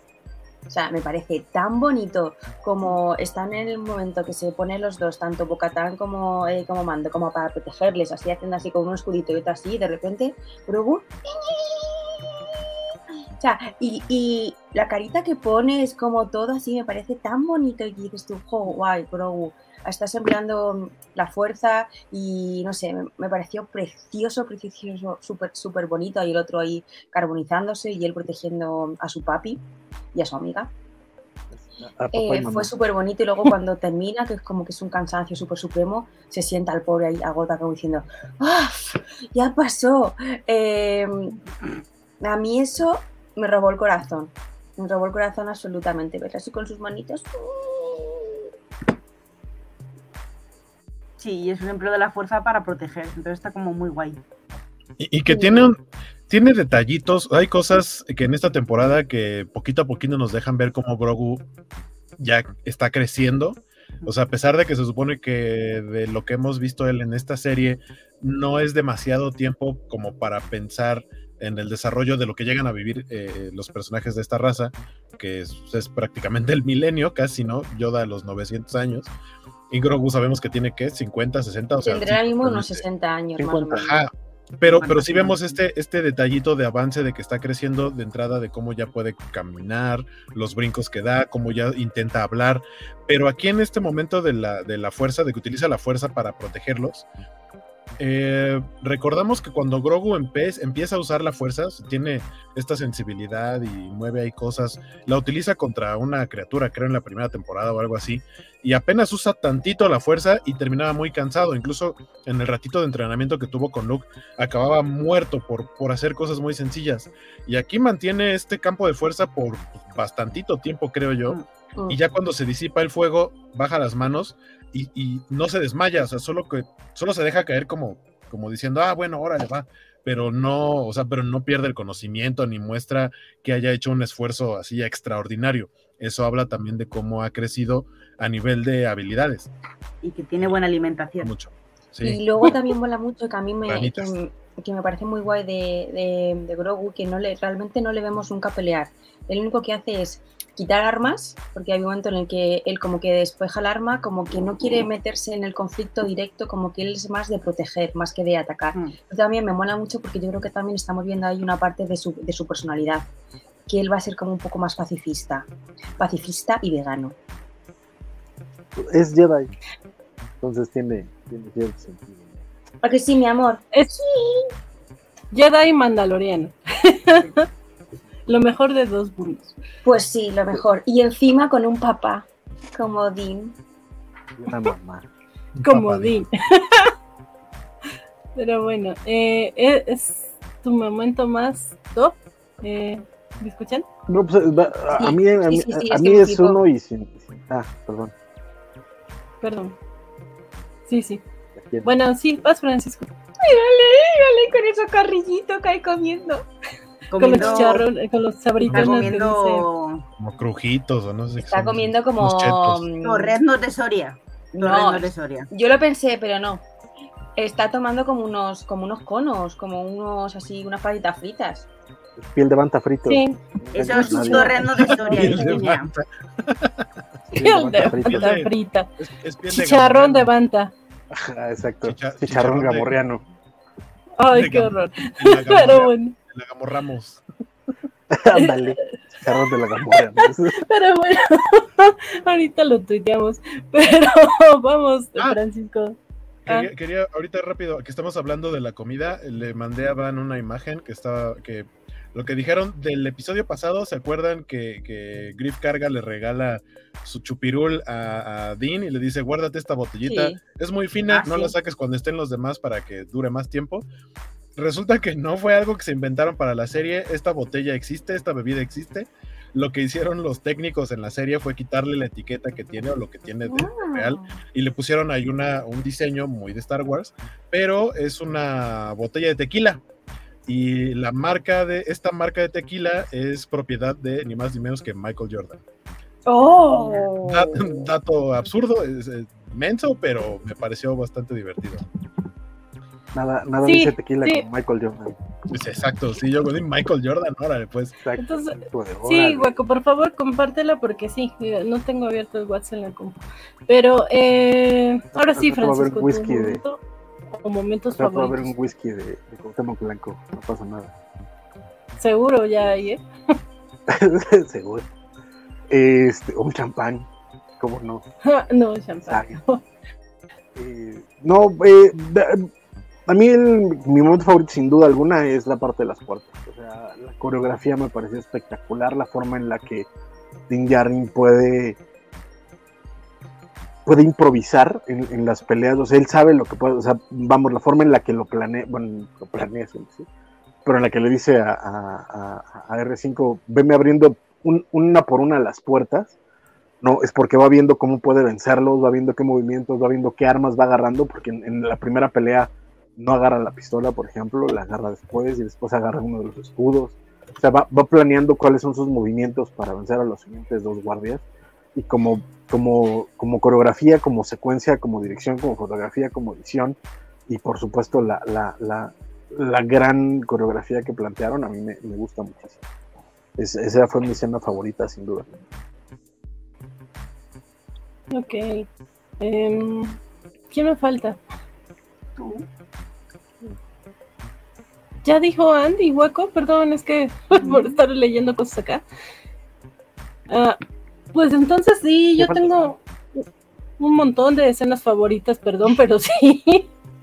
Pues es que es mi serie de Mandalorianos, pero bueno, una de ellas fue cuando eh, Axe Wox, espero que sí lo esté pronunciando bien, que creo que no, pero bueno, el segundo de Boca que tengo una queja, por ahí decían que a quién le faltó tu emoji de, de la serie. Cosca Rips no tiene tu emoji, gente. y, y ustedes dirán, ay, Cosca Rips, que es la mandaloriana que estaba ahí al tiro con Boca al principio y que después se quedó al tiro con Axe Works. Entonces, eh, estamos viendo en pantalla la imagen de la botella que nos mencionaba Waco. Tequila De- sin coro, de Jalisco, obviamente. Eh, propiedad de Michael Jordan. Y este, nada más les digo, ahí le cambiaron como la etiquetita, pero la, la botella es la mismita, o sea, No fue que dijeron, vamos a inventarnos una botella acá, diseño para Star Wars. No. Se, se hizo de, se hizo este canon de golpe el tequila en Star Wars. Eh, pues ya tenemos el tequila y los chicharrones de, de Borreano. ¿Qué más nos faltan? Los cacahuates, gente. Pero bueno, eh, sí, a. Cosca Rips le falta su emoji. ¿Francisco? Eh, El cacahuate enchilado. Enchilados, sí. Eh, una de mis escenas favoritas es cuando prenden la nueva fragua, la fragua Ah, mandaloriana. sí. Esa me gusta muchísimo. También me gusta muchísimo cuando Grogu, toda la carita, todas las expresiones de Grogu cuando la armera bien payasa para todo le dice que no. Es así de, quiero que sea eh, aprendiz, ¿no? No. y no puede hablar. Y Grogu así se va agachando y se va agachando y se va agachando. Bueno, pero sus papás podrían hablar por él. Pues sí, pero sus papás están lejos. Y así, Si sí, es que esas- vivos. que eso es interesante porque la armera pareciera que conoce algo del origen de Grogu. O sea, Haciéndola interesante la armera ahí, eh.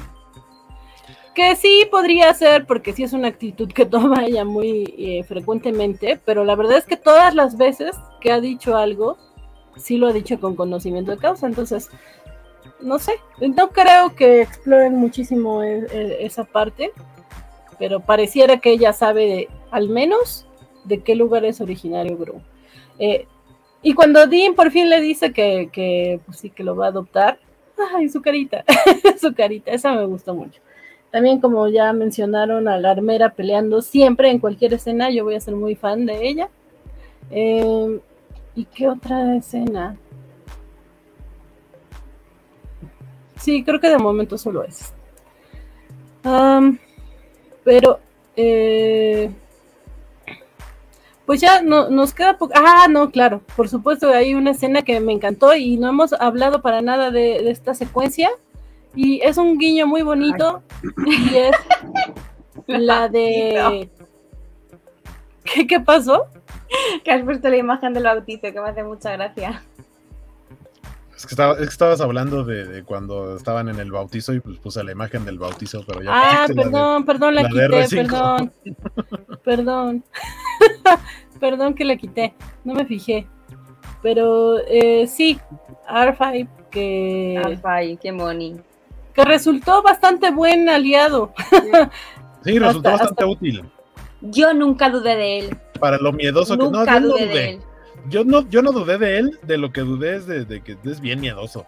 Pero si tenemos a Citripio como ejemplo del miedoso, eh, él, si él lo podía hacer, eh, él, eh, R5 también podía hacerlo. Entonces, Arfai en este caso es un droide mm, precavido.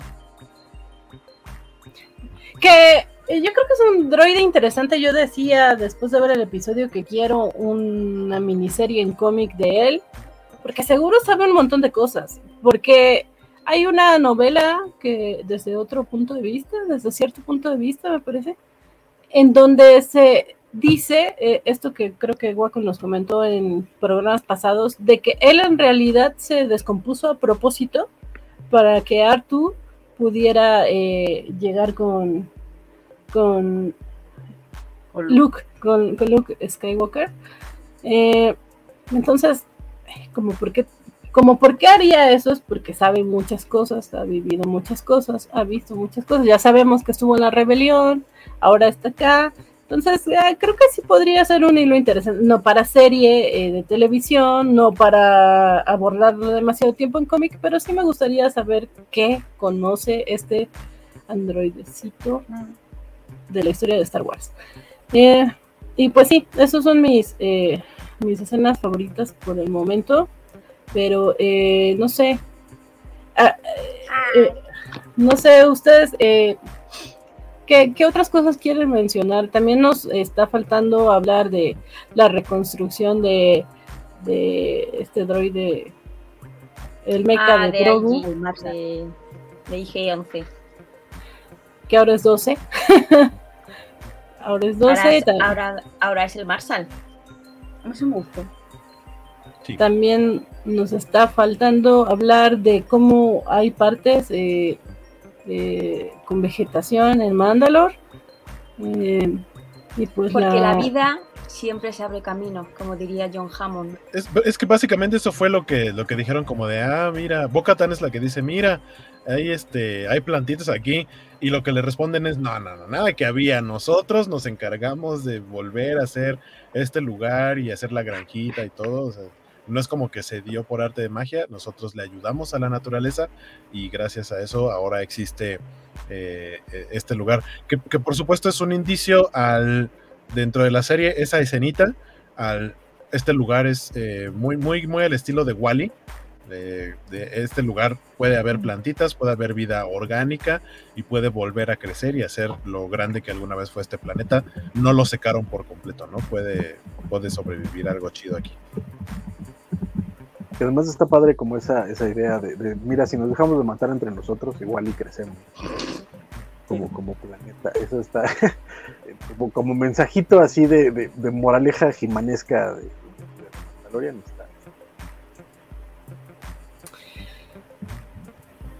Ahora, ¿qué, piensan?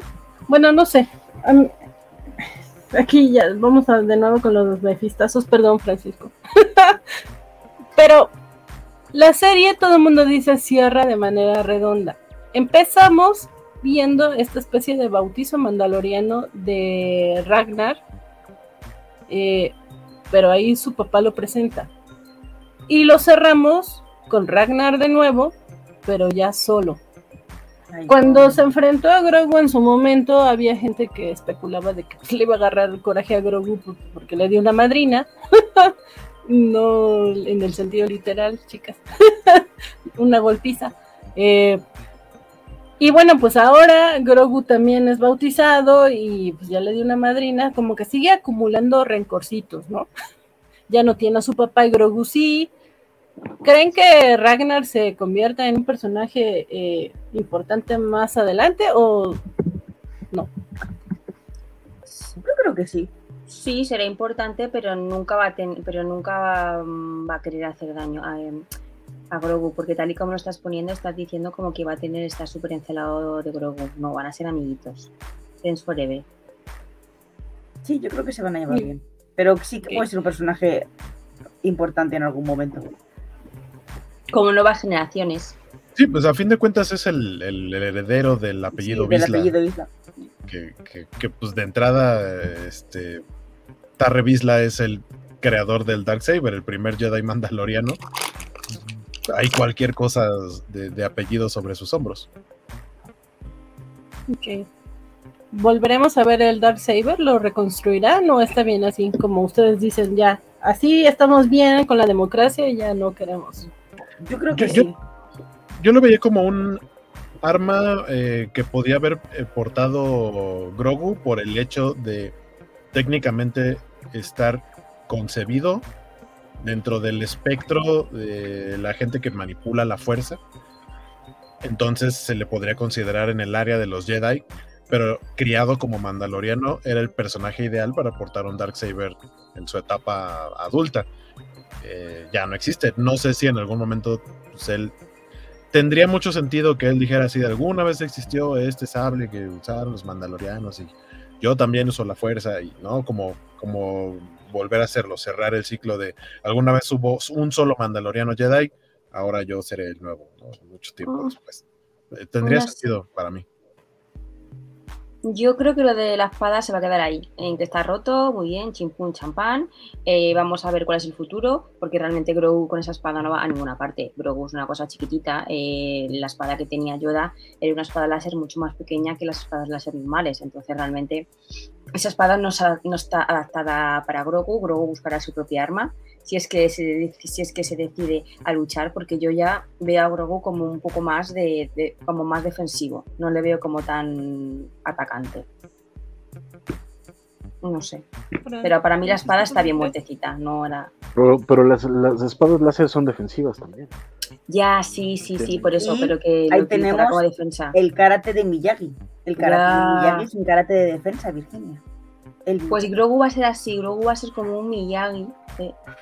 de la vida.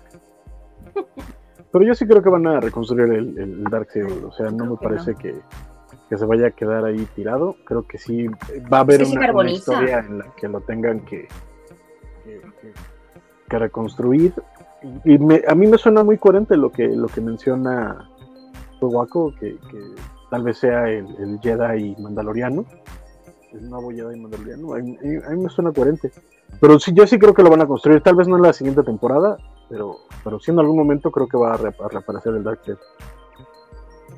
Ok. ¿Y qué con el mitosaurio, chicos? ¿Les gustó la participación? ¿La esperaban más? ¿Creen que vuelva a salir? Como abre el ojo en dos capítulos, ¿no? Ojo, Para, para mí sí es un... mm, o sea, el hecho de que se llame mitosaurio, ¿no? Es algo como más grande, de, algo que representa mucho, como eh, es, es una imagen, es algo a lo que le rezan, ¿no? Los mandalorianos.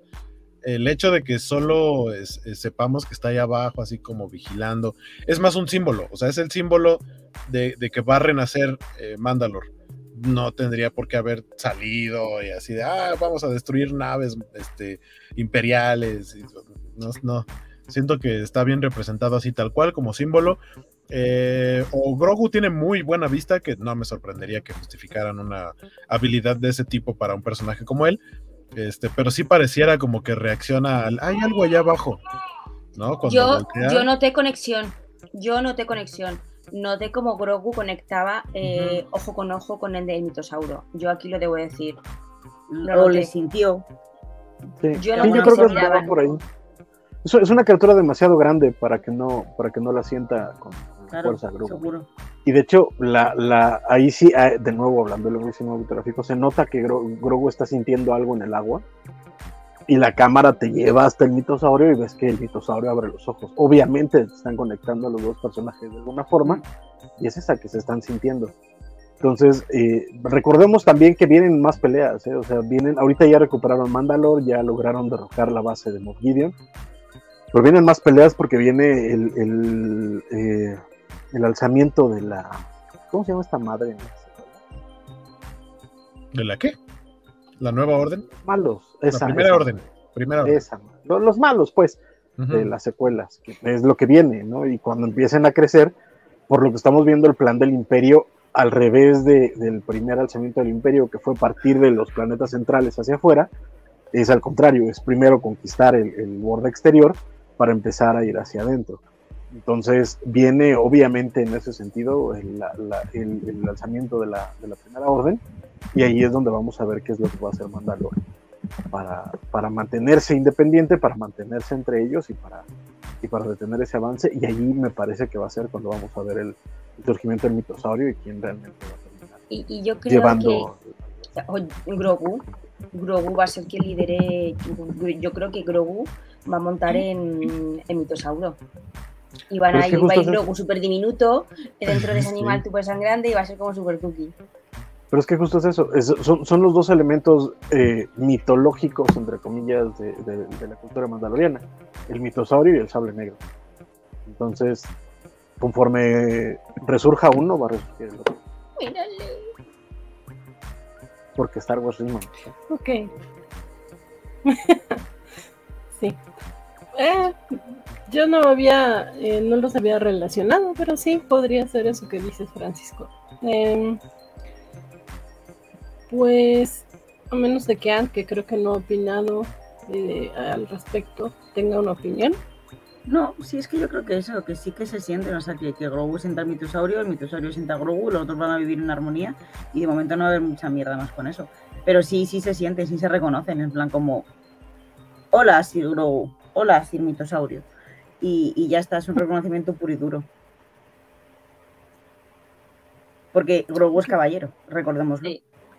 Sí, Din Grogu. Grogu. Que, que esto es, o sea, esto es algo que llamó la atención de más de uno, que por estructura, digamos, eh, occidental, vamos a llamarle así, nosotros eh, conocemos que el nombre de, de Mando es Din Djarin, pensando que Din era su nombre y Djarin su apellido, cuando aquí, cuando llaman a Grogu como hijo adoptivo de Din Djarin, no lo llaman Grogu Djarin, lo llaman Din Grogu.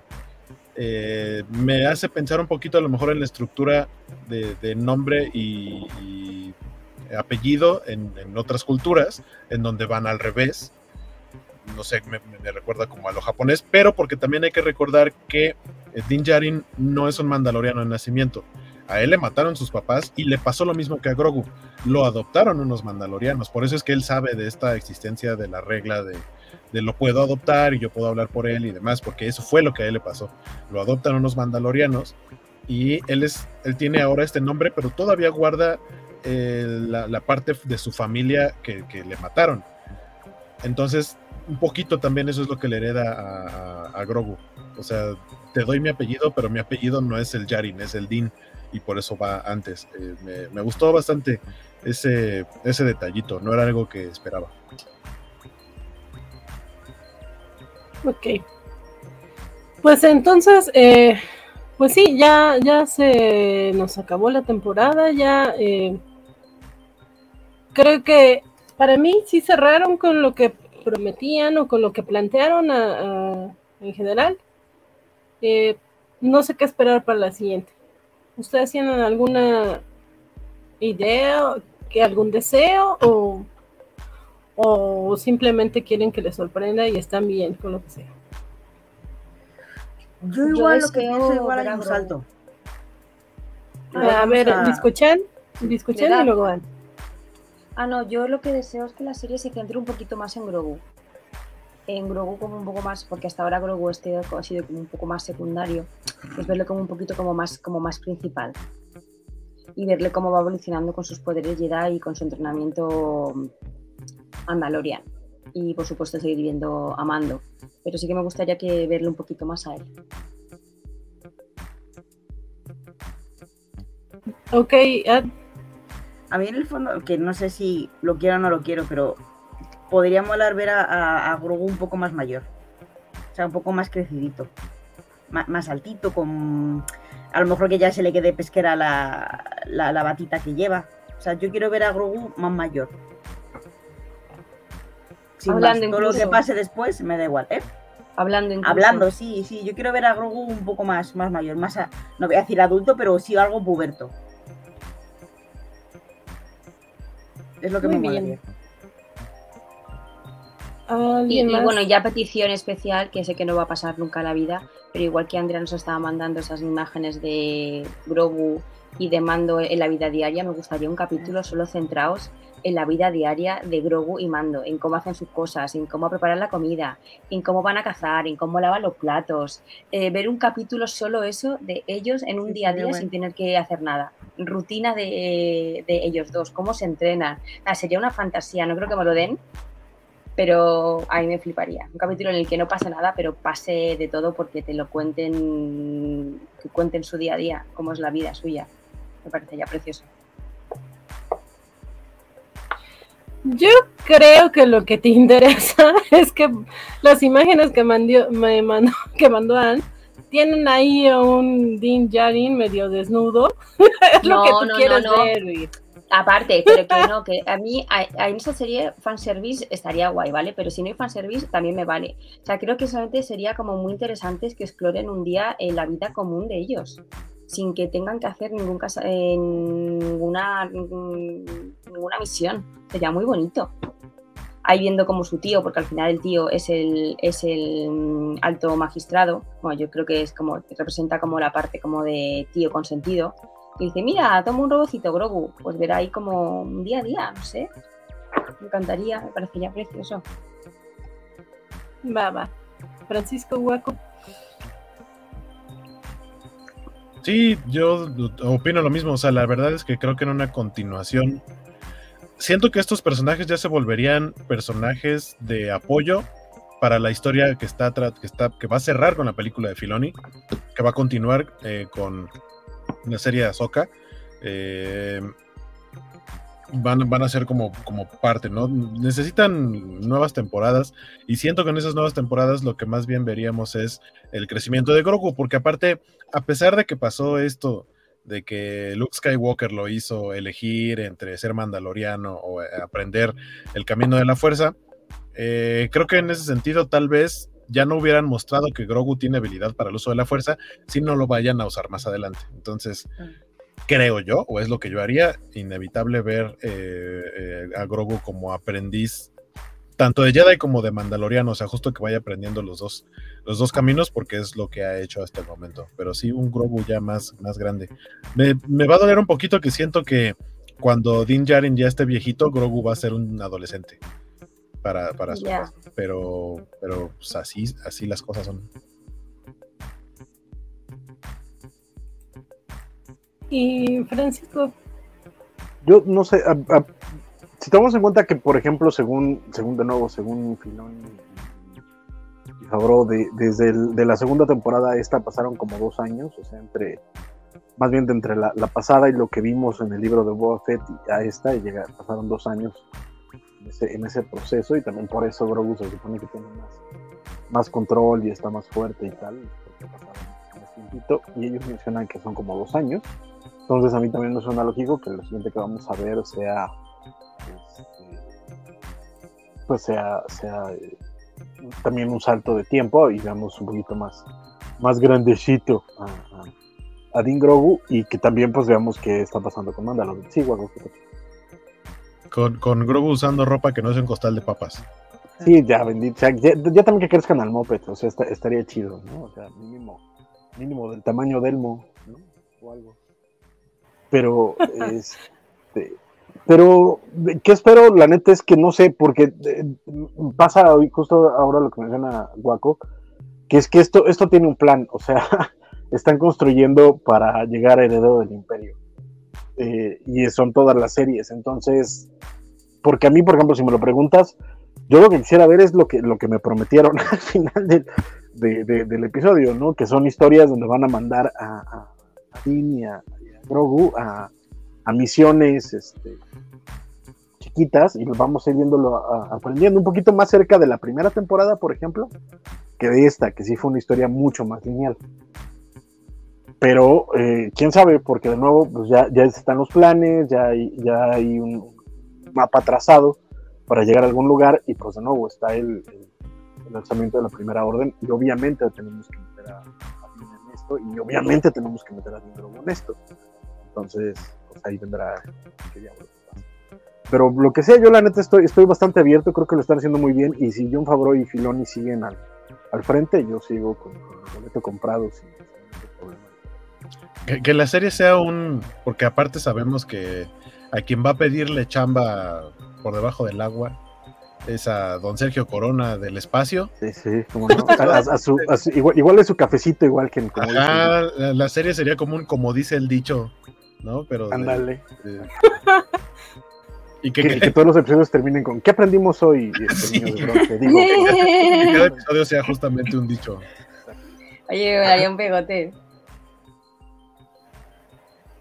Vescar que no es de forjar, este, déjalo tostar, no sé, no sé. déjalo en la forja.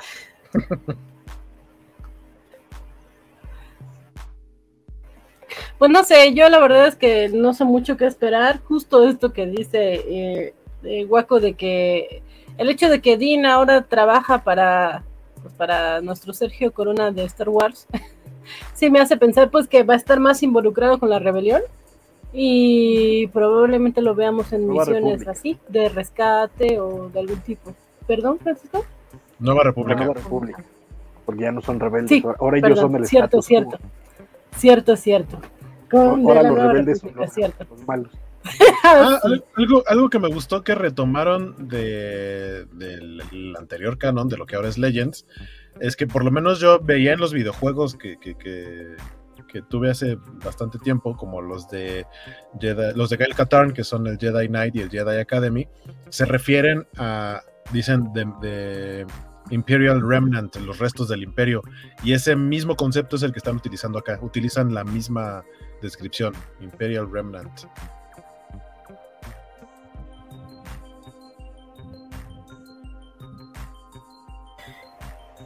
Y bueno, para, eh, para terminar con los cameos de esta temporada que tuvo algunos interesantes, no necesariamente de personajes, eh, pues ahí justo en la cantina de como dice el dicho, eh, vemos a, ya había mencionado a Francisco de Filoni con su sombrero que no es entre tejana y no, está medio raro. Pero también los que están al lado de él son los eh, directores de algunos de los episodios de esta temporada. Entonces, bueno, es un guiño bonito. Pero, eh, bueno, pues así termina de Mandalorian. Eh, lo que venga creo que lo recibiré con gusto. Bueno, no creo, lo recibiré con gusto. Me deja muy contenta estar. Hueco. Que ahorita que pusiste la cantina, los que salen ahí son los mismos que vimos en la otra escena de la cantina, menos a Seb, así que yo lo único que pienso es que el único que chambea ahí es Seb. Los demás nomás van a cobrar su chequecito y a estar ahí sentados en la cantina. Sí, lo extrañé. De hecho, sí se ve que la, la nueva república son una bola de flojos, mano. O sea, también cuando, cuando están en Coruscant, el, el, el, el patrón ahí, ah, sí, déjamelo checo, y ahorita te aviso. Ah. No, estos quads nunca patrullan nada. ¿Qué pues por eso se les levanta la primera orden, trabajen. Y lo del, y lo del tequila, lo del tequila decían, ah, es que este tequila es de Jalisco. Este, de, ahí, la imagen que les pusimos es de una página de, de- de Facebook que se llama Jeddah Alliance, que la verdad es que ponen contenido muy interesante.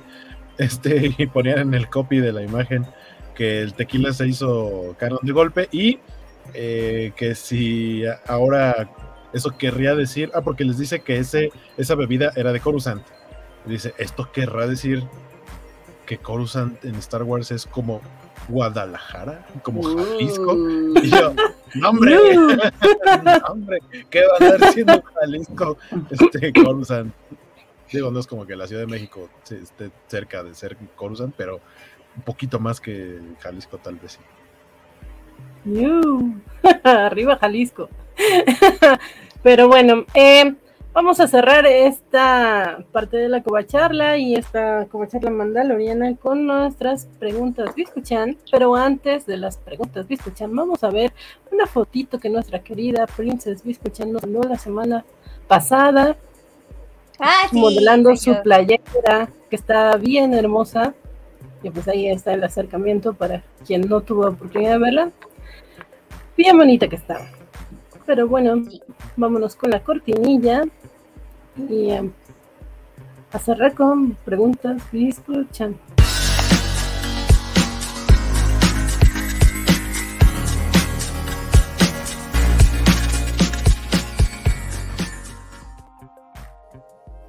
Bien, me escucha.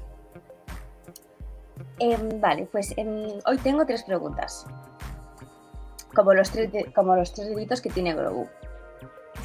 Primer dedito de Grogu. ¿Vosotros juraríais el credo mandaloriano? This is the way. sí. Eh, sí, pero la versión de Bocatán. O sea, quiero casco sí, casco no. Ah, exacto, o sea, no, de- o sea, si eso incluye ese de, de traer casco todo el tiempo. Con casco todo el tiempo no, pero con casco cuando Sí, sí, quieras sí. exacto, sí. No, a mí en general los dogmas me sacan ronchas, la verdad. Sí, yo no.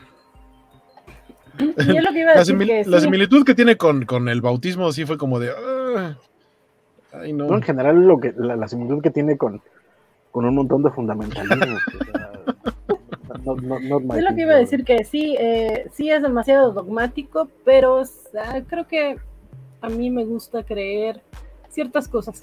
Entonces, eh, sí, sí, sí, con eso eh, creo que lo, lo adoptaría un poco eh, de la manera en que Dean lo ve ahora, o bueno, al menos lo que le dice a Bocatán. Eh, necesitas creer, no es lo que creas, es lo que te hace creer, creer en eso. Entonces, sí, yo creo que a veces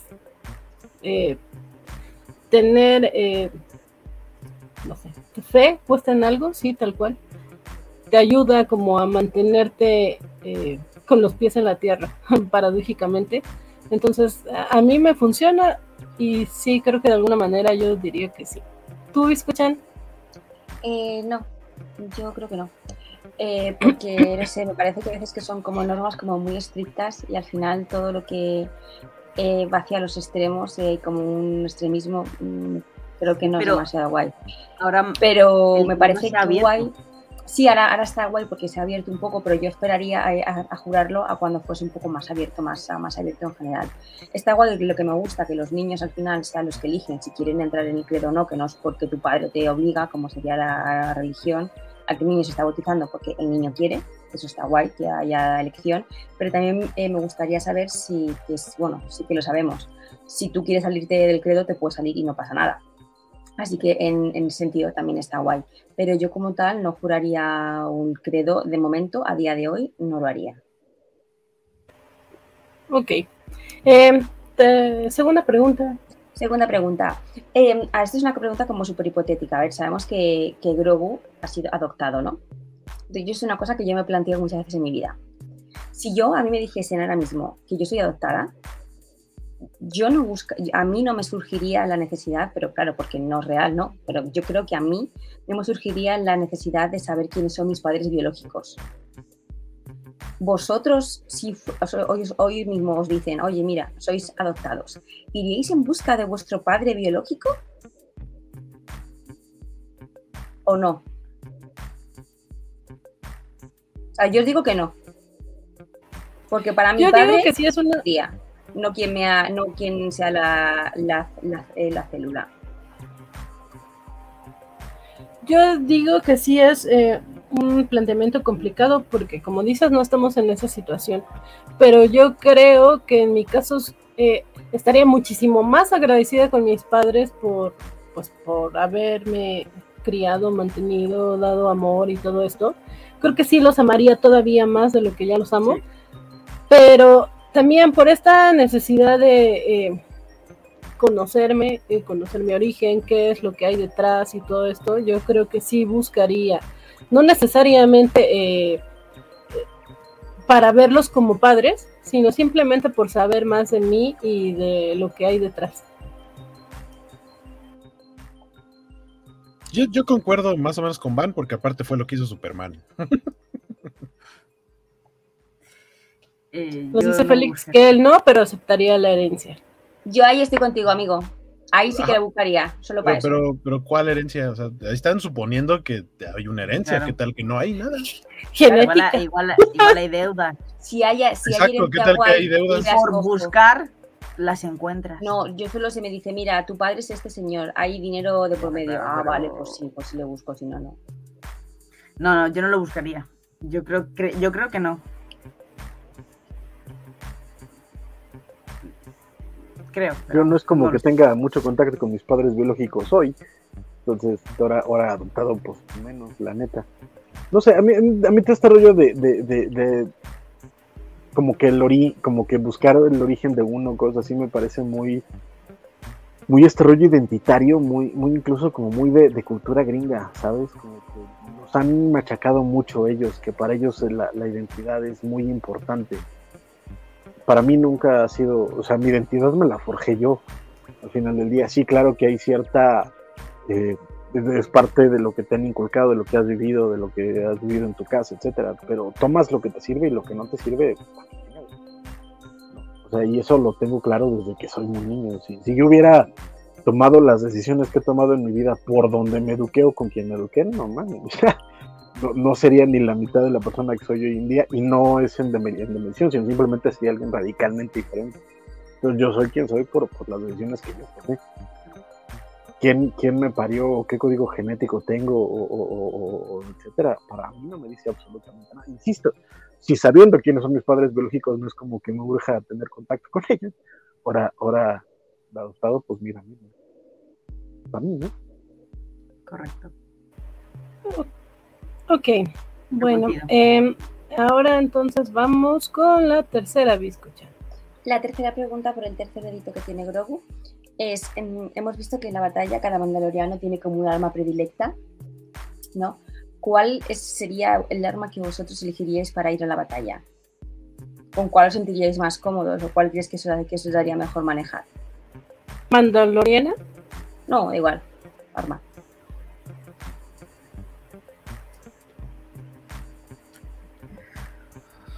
Pues yo creo que si fuera Mandaloriana exclusivamente sería un jetpack. Pero Y jetpack no es como tal arma, jetpack es para volar.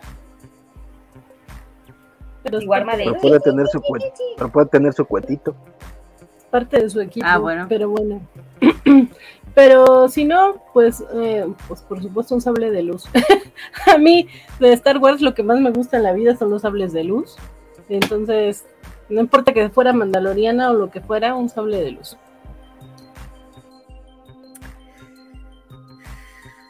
Yo elijo Yo la estaba- palabra, la neta, yo sería mí Eso de, de- de ir al frente no es, no es lo mío, sobre todo porque Tú dirías, vayan, yo los alcanzo. Exacto, yo, yo miren, yo los inspiro desde acá, les escribo los discursos, este, Les les hago manifiestos, exacto, yo acá le- les, hago propaganda, pero, pero pues mira, da- también para qué me voy a ir, ya, ya, ya sé que me van a matar, probablemente les estorbe más que ayudar, entonces miren, vayan muchachos, vayan, yo acá con mi banderín de los apoyo.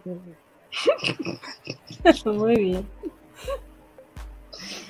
Eh, también, mi- o sea, como, como dice Van, pues, digo, de- evidentemente lo, lo que más, de lo que más me gusta de Star Wars, o probablemente el motivo por el cual me empezó a gustar Star Wars son los lightsabers. Eh, pero eh, después de mi experiencia en los videojuegos de Star Wars que no tienen que ver o tanto que ver con Jedi, sí me late mucho la onda de los disparos y mi arma favorita es el blaster E33 de, que es el que utiliza Boba Fett. Tan es así que les voy a enseñar algo. You. Porque, oh, óyeme. Eh, Ah, mira. Nerf, Ay, anunció sí. que iba a sacar este blaster, que es el blaster de Boba Fett. En, en- en la serie no es de estos colores, porque ya saben que las armas ahora, si van orientadas para niños, las hacen como con muchos colores y así, para que no se vean tanto como un arma de verdad, aunque esto sea ficticio. Eh, pero este es el blaster de Boba eh, que va a salir de Nerf. Iba a salir creo el año pasado, no sé por qué lo cancelaron, o sea, incluso vean que es de la serie del libro de Boba y no ha salido a la venta todavía ese blaster, pero lo tengo en preventa en Amazon.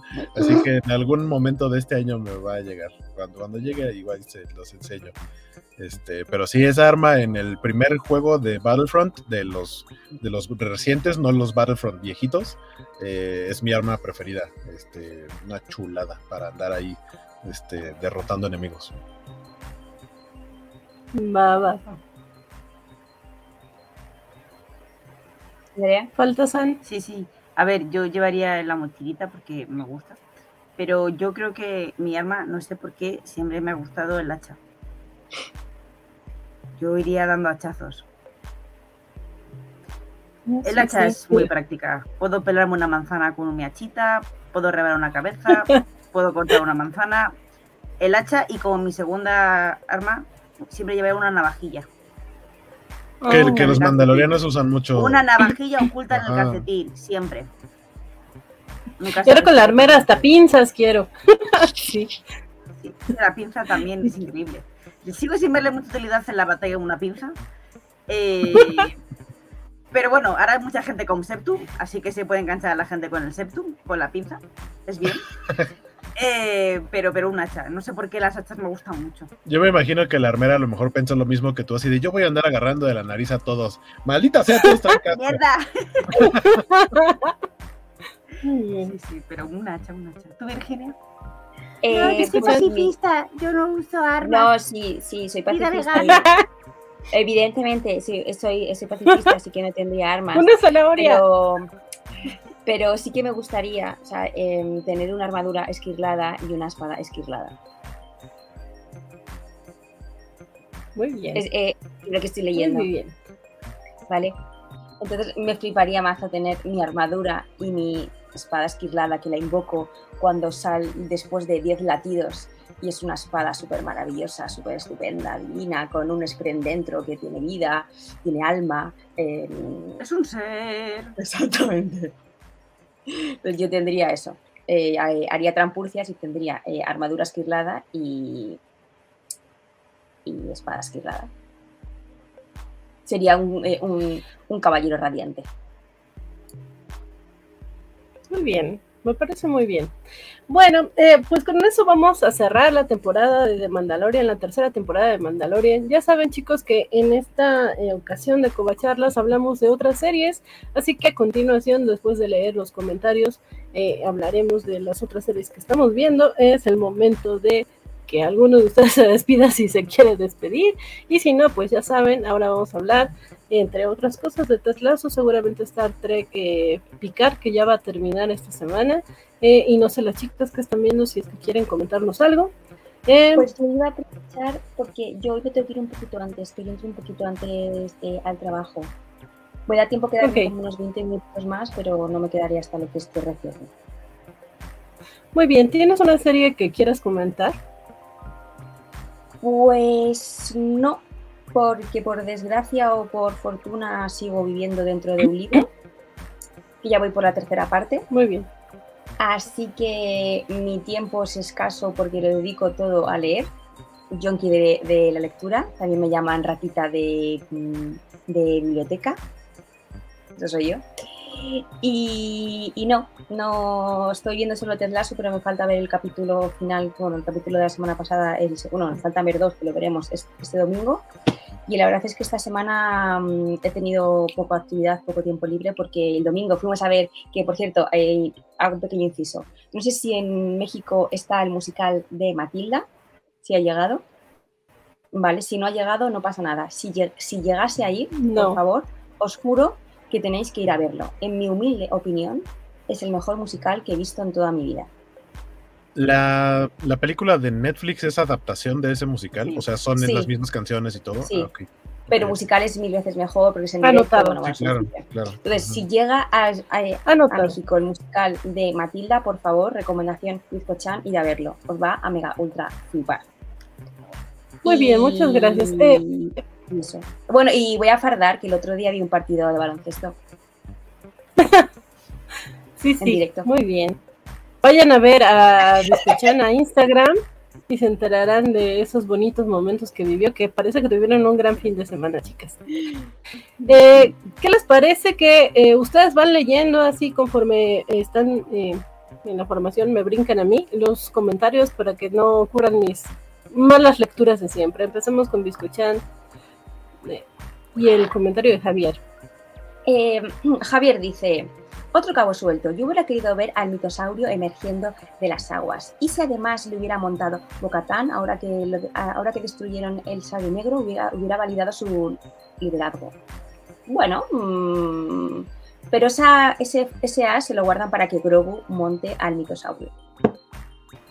También opino lo mismo. Alberto Palomo nos quiere dejar constancia de que él cree que se va a poner chido la película de Don Dave Filoni. Sí, ¿Quién va ahora? Dice, voy yo, dice Cheche Palomo, eh, ver a Boca Tania, la armera, repartir caña con los jetpacks, una delicia. Yeah. La armera se ve muy rocketeer, como que trae el esquema de colores. Sí, sí. Don Félix dice, Mando y Grogu, los primeros no Jedi que derrotan a los peligrosos pretorianos. Pero como hacen ellos, ti, ti, ti, ti, ti, ti, ti, ti, ti, ti, ti, ti, ti.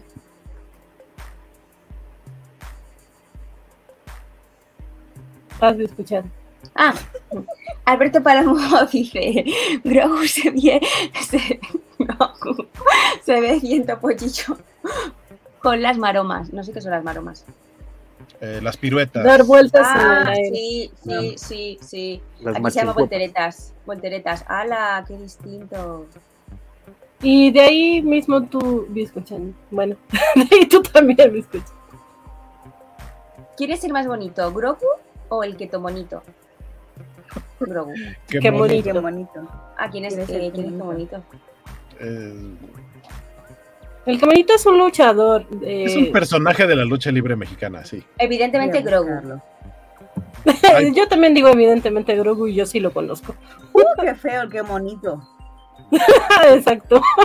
Uh, qué feo. depende de, depende del, del, ambiente, me imagino, porque el que bonito tiene mucha onda.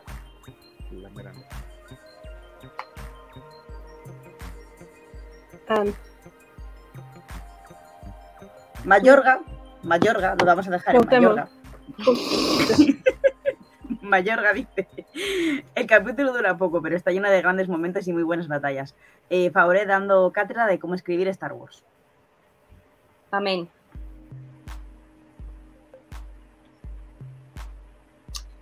Sí, Félix, sí.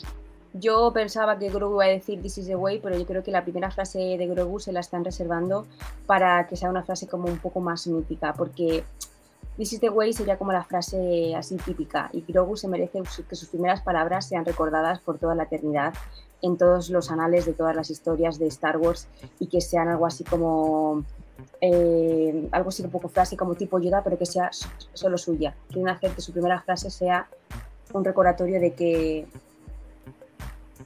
Yo estoy, Grogu, yo estoy la esperando el temporada momento. siguiente. Rana esperando- mía es. ¡No! Esa va a ser su Pero- frase. ¡No! Pero lee, por vale. favor, el comentario, Biscochan, porque en el podcast no saben a qué le Ah, perdón. Félix Farsar dice, ¿ustedes eh, no pensaron que Grogu iba a decir This is the way? Pues pues no, porque Gro- lo que Grogu dijo- lo- Grogu que va a decir es tengo hambre. Tengo hambre, sí, hambre tengo. No, yo estoy esperando el momento en el que diga The way this is y lo traduzcan como así es el camino. Esperando Sí. ese momento. Ese es Francisco quejándose de lo que se quejó en Twitter de la mala traducción de esa frase.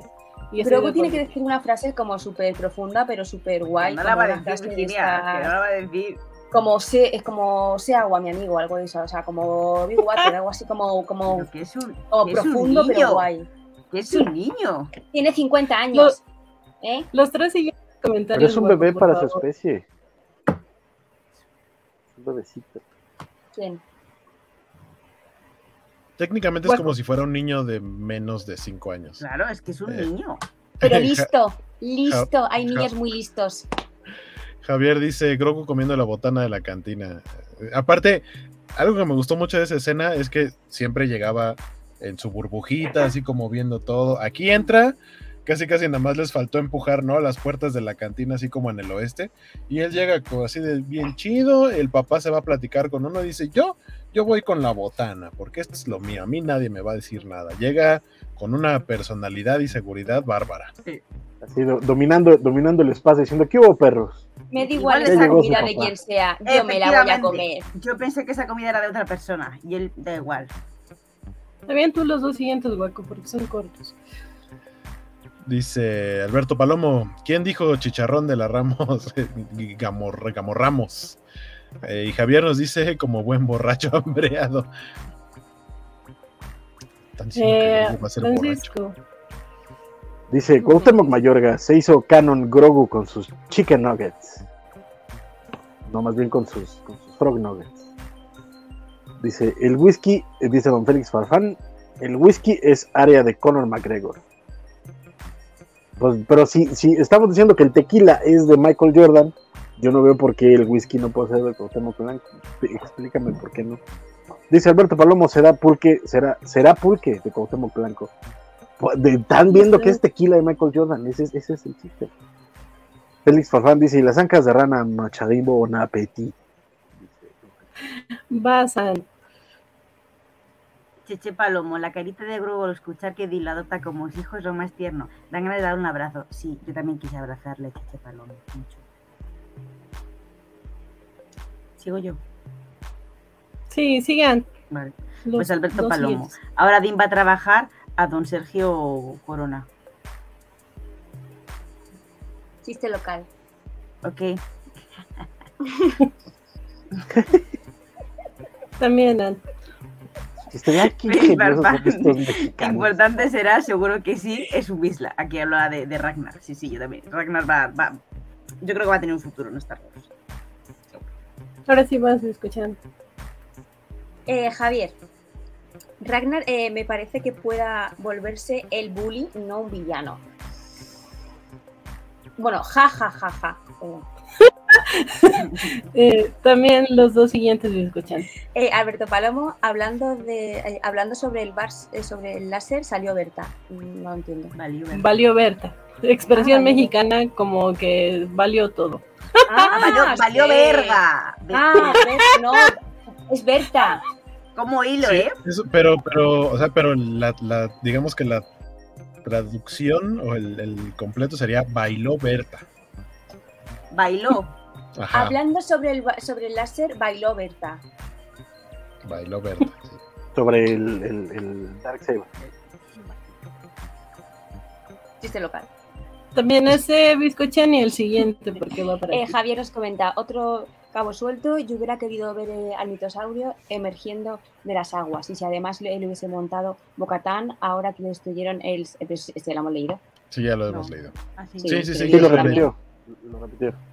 Sí, Bizcochan, sí, eh, Valorto Palomo me conoce bien y me capta bien mi estilismo porque dice que el Bizcochan ve como la, como la reencarnación de Buda eh, al Grogu, pues algo así. Yo veo que Grogu va a hacer cosas muy grandes. Ah, Ahí está, para que ubican a don Sergio Corona, este, que dicen que se parece a, este, se me fue su nombre, pero el piloto. Ah, el bueno, bueno, sí. está- Así se parece un montón. Yo el piloto también sí. me recuerda a Miyagi, pero También. Sí, sí, sí. Hueco. Eh, dice Félix, el despertar del mitosaurio cuando abre los ojos bajo las aguas vivientes valida ese liderazgo y resurgimiento de Mandalor, Javier.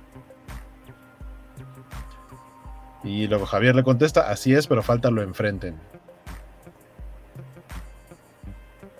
Eh, Josué Palomo dice, Din Grogu será el mandaloriano que reconstruirá el Darksaber y se convertirá en el segundo mandaloriano Jedi. Francisco. Eh, Quill lo establece desde la primera temporada cuando le dice a Dean, tus antepasados montaban mitosaurios, dice Javier. Correcto, y por eso lo vamos a ver en algún momento de la temporada.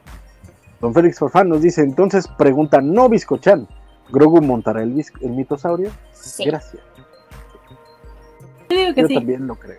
Yo sí, también lo creo. seguro. Siento que por la diferencia de dinosaurios, más que montar a un mitosaurio, eso sería como abordar a un mitosaurio. Es casi como subirse a una nave. sí. Yo sé, a mí me parece que va a ser súper mono, viéndole ahí súper chiquitito. eh. Sigue Dice Alberto siendo Palomo, Francisco. Guaco ve ese animalón que es el Cristo de los Mandalorianos.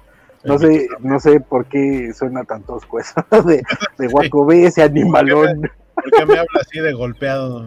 Exacto, o sea, sí, pero no así.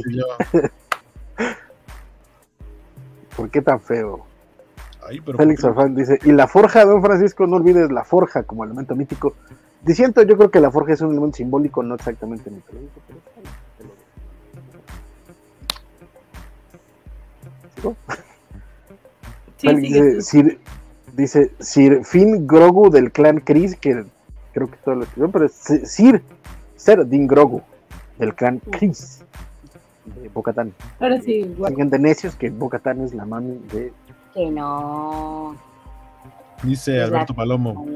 Hasta mañana o días. Estuvo buena la covacharla. Nunca me canso de decir. Esto es un gusto volver. Gracias a ti, Alberto. Gracias, Alberto.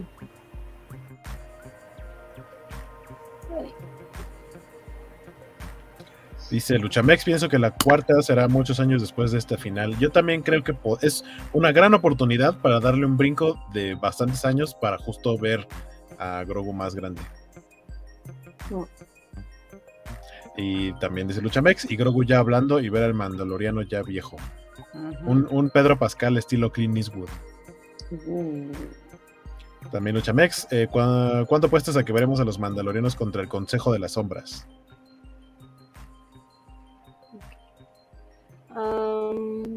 Contra la primera orden en general, ser. no, no sé el consejo. Ahora, respecto a las preguntas, ¿me escuchan? Em, lo que contesta Félix. Dice Félix, no, no ido a jurar. No, ahí dice, no, soy de jurar, o sea que le gusta ir a No, jurar, pone no, coma, no, pone soy- no, soy de jurar. ¿Sí? Yo he entendido como que no juraría. Yo también, pero está. Sí. Eh, dice Félix Farfar, juraré cuando sean veganos. Exactamente, Félix. Exactamente. Eso ya lo hemos leído. Sí, sí. Igual me escuchan. Ah, eh, Félix Farsar dice eh, sobre el otro comentario de que si hubiese herencia, pues él sí que reclamaría que no son sus padres biológicos. Dice que si hay deudas, se pagan y ya. Pues que ya no hay covacho, eh, covacho dólares. Y Félix Barsal, también respecto a lo del arma, comenta que honraría a un amigo suyo y diría arco y flecha o ballesta, como muy a lo Buffy. A lo Fate. Cheche Palomo dice que iría a pelear con la lanza de Berska. Ahora, ah, Y Alberto Palomo, un mazo de guerra del mundo de Warhammer eh, 40.000. Y aquí ella, Félix Farfar, nos comenta que ya terminó Picar. O Picar ya terminó. Ayer. Ayer, ah, mira. Y Javier también dice, yo ya vi el último capítulo de Star Trek Picard, me encantó. A la escena final, ojalá les guste tanto o más que a mí. O sea, a Javier le moló mazo. Y Alejandro Guerra, ¿creen que algún día veremos a Grogu mayor? Hombre, pues sí. Yo ya quiero verlo. no. Gritos en la pierna, puberto, un, un- un granito. Yo, siento que no aquí. Si sí se concreta lo de la película de Rey, tal vez ahí creo que lo podríamos ver, pero en esta eh, No.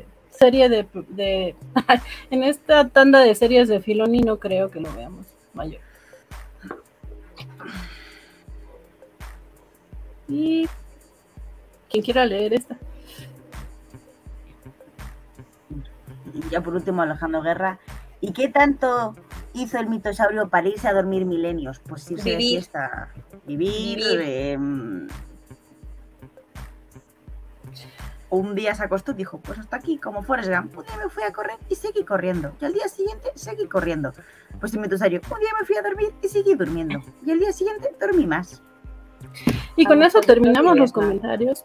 Muchas gracias a todos los que nos, eh, nos acompañaron, los que nos comentan, los que nos dejan comentarios después. Gracias, esta charla ya se extendió un montón y ya mo- vamos a ir perdiendo integrantes. Eh, pero les recordamos que no vamos a tener covacharla sino hasta Secret Invasion. Hasta Secret Invasion regresamos y eh, probablemente tengamos una covacharla especial para Star Wars Visions para alrededor del 4 de, mayo, eh, que es el día de Star Wars. Eh, estaremos programando y lo estaremos avisando en nuestras eh, redes sociales.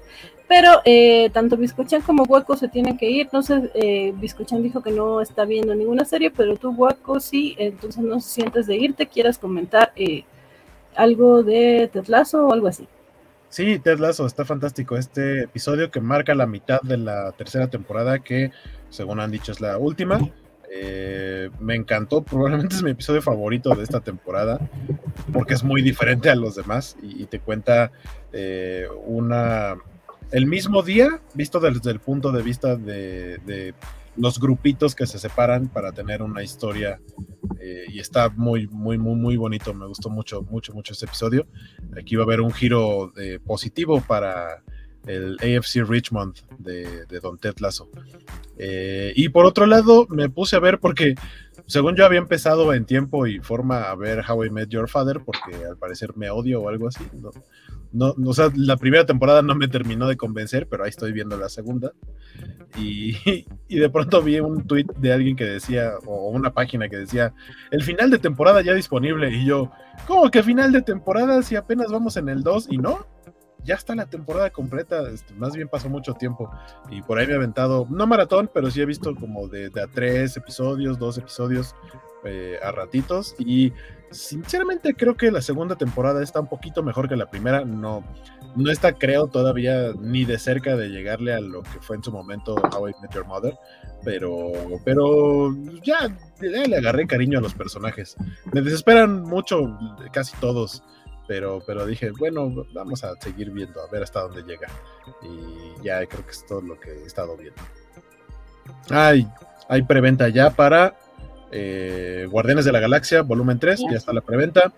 Eh, va a haber funciones especiales de Volver al Futuro en Cinemex. Va a haber funciones de aniversario de la película de Superman con Christopher Reeve en Cinépolis y creo que ya son los anuncios que podría darles en este momento por si no los traen en el radar y quieren ir a darse una vuelta. Miren, ¿qué les parece? Como ya nos extendimos muchísimo, igual y que sea eh, su comentario de serie y también recomendación y anuncios parroquiales y ya nos vamos despidiendo porque ya es tarde y hay que trabajar mañana. Entonces, huecos, si te faltan anuncios parroquiales, si así lo quieres. Eh, no, nada más que me sigan en, mis redes si quieren. Estoy como Skywaco en Twitter, en Instagram principalmente. Y eh, que tenemos las noticias gamer con eh, Jorge González, que saben que ya no se para por acá porque ya no le gusta Star Wars. este, y, pero le cedemos, le, cedimos más bien el espacio justo a la Kobayashi Maru del próximo lunes para que puedan hablar en tiempo y forma del final de Star Trek Picard. Y nosotros regresaremos está eh, todavía no, no, no, ya más cercana a la fecha les estaremos diciendo si regresamos el primero de mayo o no, porque pues, es día feriado y en una de esas tenemos otras actividades, eh, pero eh, si no, es ese 1 de mayo, sería la siguiente semana, que es no sé, 8 de mayo, creo, no sé, pero les avisamos. Y ya, porque hay noticias, o sea, cuando regresemos con las noticias gamers, ya vamos a haber jugado, este, por lo menos el, el, nuevo de Star Wars, el Jedi Survivor, y ya muy cerca de, de Zelda, el, el Tears of the Kingdom. Y ya. Gracias. Ok. Gracias a ti, muchas gracias por toda la temporada y hacer el esfuerzo de estar acá. And... Yo estoy cumpliendo mi palabra. He empezado a ver ya Clone Wars. Llevo como seis episodios. Voy un poco más lenta que en mi planning, pero voy bien porque me está gustando la serie, pensaba que se iba a hacer más cuesta arriba porque había escuchado mucha gente me decía, no, las primeras temporadas son, son muy lentas, son muy tal, tú, tú dale tal y, de momento no me está aburriendo, me hace bastante gracia los, los drones eh, del que son como torpes y tal, me, me hace bastante gracia. Eh, entonces me, me, está gustando bastante y, y, la estoy disfrutando, pero vamos, llevo poco, pero voy poco a poco y la, la voy a ver. Y y ya está, es que solo estoy viendo ahora con Wars porque ya terminé, bueno, Casabúo no la he terminado de ver porque aquí Disney no tiene a bien ponerme la última temporada, así que la voy a tener que piratear, no me va a quedar otra. Y, y entonces algún día la, terminaré. Y, y, ya está, eh, tenemos que ver la película esta semana, la de Mario, seguramente la vemos este fin de semana. Y, y luego ya pues sí, también ver la de Guardianes de la Galaxia y, y creo que ya. Ah, bueno, tengo que ver la de Dragones y mazmorras también, que todavía no la he visto. Pero es que estoy un poco retrasada con el cine, pero nos vamos a poner a tope con el cine porque tenemos un pase ahora súper guapo. Y nada, redes sociales. Es que es verdad, es que a España ha hecho una cosa muy guay. Es como una tarifa plana de cine. Pagas una vez al año y vas al cine las veces que quieras. Está muy bien. Eh, entonces, redes sociales, señorita Melón, que se muere de ilusión por, por la vida en general y por el no trabajar, aunque tengo que trabajar. Eh, un placer y un gusto compartir Mandalorian con vosotros. Eh, lo siguiente que vendrá, pues, eh, pues, estaremos ahí. Y cuando esté venga Soca, yo ya habré visto todo y, y conoceré todos los personajes. Y lo tendré súper fresco en mi memoria. Muy bien. Muchas gracias nada, por el esfuerzo extra de levantarte temprano, Anne. Gracias por estar aquí. A vosotros, siempre. Ah, eh, eh, pues eh, yo soy Bizcochan, eh, estoy en redes sociales como Bizcochan en Twitter y Instagram. Como os he dicho, últimamente no veo nada más allá de lo que es leer mi Kindle. Mm, voy por el tercer libro de archivo de tormentas juramentadas. Si alguien quiere comentar este libro, yo estoy encantada de comentarlo porque conozco a pocas gentes que lo hayan leído.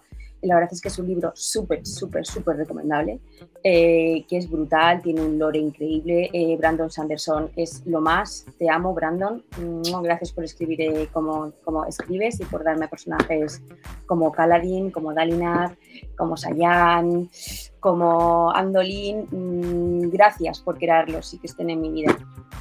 Y nada, eh, ah, aparte de eso, quiero decir que Andrea no ha dicho que sí que estamos viendo un programa más, que lo vemos los domingos, ah, que es Drag Race España, que es la versión de RuPaul España, que yo creo que es uno de esos programas que te hacen querer ser mejor persona porque te enseñan la diversidad, ahí enseñan valores súper bonitos y si alguna vez alguien se anima y quiere comentar algo de Drag Race. Estamos aquí, André y yo, encantadas para platicar sobre este tema maravilloso que es el drag queen y que es todo.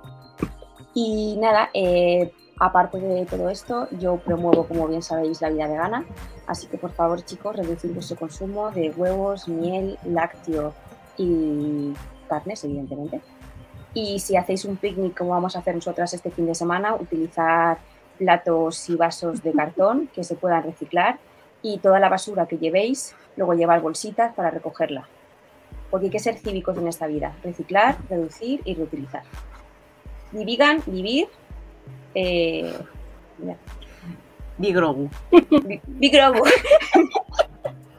Gracias. Ah, bueno, eh, bueno, y perdón. Pedro. Pedro, no, puedo acabar, no puedo acabar el programa sin decir esta temporada. Pedro, Pedro, te quiero.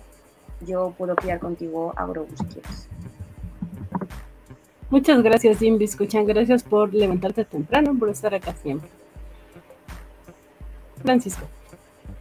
Eh, pues voy a tratar de ser lo más rápido que pueda. Bien decía eh, mi querida Vir que ahí vi estos programas que te enseñan acerca de la diversidad y de, del entendimiento y cosas. Entonces, qué bueno que ya termina la temporada de Picard, que ayer. Entonces, Star Trek, les recuerdo que también nos enseña acerca de la diversidad, del entendimiento, sobre todo de la vida escéptica y de entender que el futuro está en la ciencia. Entonces, vaya- vean Star Trek y espero ver bien el, episodio ya. Y el lunes, como bien mencionaba mi queridísimo Waco, lo vamos a tener, lo vamos a conversar en el programa de Kobayashi Maru, en el cual espero mi queridísima Elizabeth ahora sí se, se precie de acompañarnos, estaría muy chido, porque es el último episodio de Picard, y sé que ya la he estado siguiendo, entonces sería padre tenerla de invitada este lunes. Eh, también estoy viendo, este, eh, para los que no lo sepan, soy muy fan de Vaselina, y están sacan, sacaron una precuela en serie ahora en Ah, Paramount Plus, eh, que se llama Gris, el surgimiento de las damas rosas, y me está gustando bastante, tengo alguna bronca con ella, pero ya lo explicaré en su momento, pero me está gustando mucho, Lo- los números musicales están, los números, las canciones tengo alguna bronca, pero los números están muy buenos, la entrada de, este, con el tema de Gris está, sorprendentemente bueno, lo recomiendo mucho, está, de hecho es- esa escenita solo la pueden ver en YouTube, lo recomiendo. Y también ya estrenaron la última temporada de Mrs. Maisel, ya están arriba los primeros tres episodios, hoy estrenan el cuarto, y la neta es que yo ya me eché los primeros tres, está buenísima, recomiendo muchísimo eh, Mrs. Maisel, y también recomendarles que en Cinemex parece ser que va a haber un ciclo de terror mexicano, y vienen películas como El vampiro, La maldición de la llorona, este, y sobre todo el clásico de clásicos, Chabelo y Pepito contra los monstruos, que por supuesto voy a ir a ver en pantalla grande, porque Chabelo, en paz descanses, hizo ese clásico inolvidable llamado Chabelo y Pepito contra los monstruos, y hay que ir a ver esa joya a pantalla grande. Y eso sería todo, chicos, muchísimas gracias, este, gracias Vane, gracias eh, Biscuchan, gracias señor Tamerón, muchísimas gracias Wauki, por supuesto a todos los que nos acompañaron, fueron un montón y que estuvieron muy activos en el chat, de verdad que eh, los extrañé mucho, no puedo estar tanto como esta temporada, pero heme aquí en el final y créanme, me mucho ver de Mandalorian, de compartirlo con ustedes, muchas gracias por, por seguir invitando a este 0%. Muchas gracias, Francisco, a ti por hacer el esfuerzo de eh, estar siempre que pudiste. Gracias por tus comentarios y por venir a sumarte aunque no podías. Gracias por dejarnos tus comentarios en redes, en chat y estar acá. Muchas, muchas gracias. Gracias por existir, Francisco. Gracias por existir. Eres, eres, eres vital. Y aquí Axel Alonso nos dice que ya salió el, eh, el final de Picard y ya ahorita, ahorita terminando, vamos a verlo. Eh, pues yo soy Elizabeth Ugalde, me encuentran así en Twitter, en Instagram, con un punto al final, creo en Instagram. Eh, gracias, gracias a todos eh, los que nos estuvieron acompañando durante toda la temporada, gracias porque eh, nos acompañaron en este experimento de hablar de otras series en este mismo programa. Creo que no funcionó muy bien, ya estamos replanteando esa situación, así que probablemente eliminemos esa sección para próximas covacharlas, pero pues ya lo veremos. Eh, les lanzaremos una encuesta en Twitter para que nos digan si sí les no les gustó. Gracias, Guaco, que ya se me está durmiendo y está aquí porque mañana se va a levantar temprano. Gracias. Ahora nosotros somos los que nos desvelamos al revés. Gracias, chicos, por acompañarnos. Gracias, gracias. No voy a mencionar a todos los del chat porque si no, no acabo. Gracias a los que eh, se suscriben a nuestros canal, a canales de Twitch, de YouTube, eh, que nos dejan comentarios, que comparten. Muchas gracias. Y recuerden que tenemos programas cobachos toda la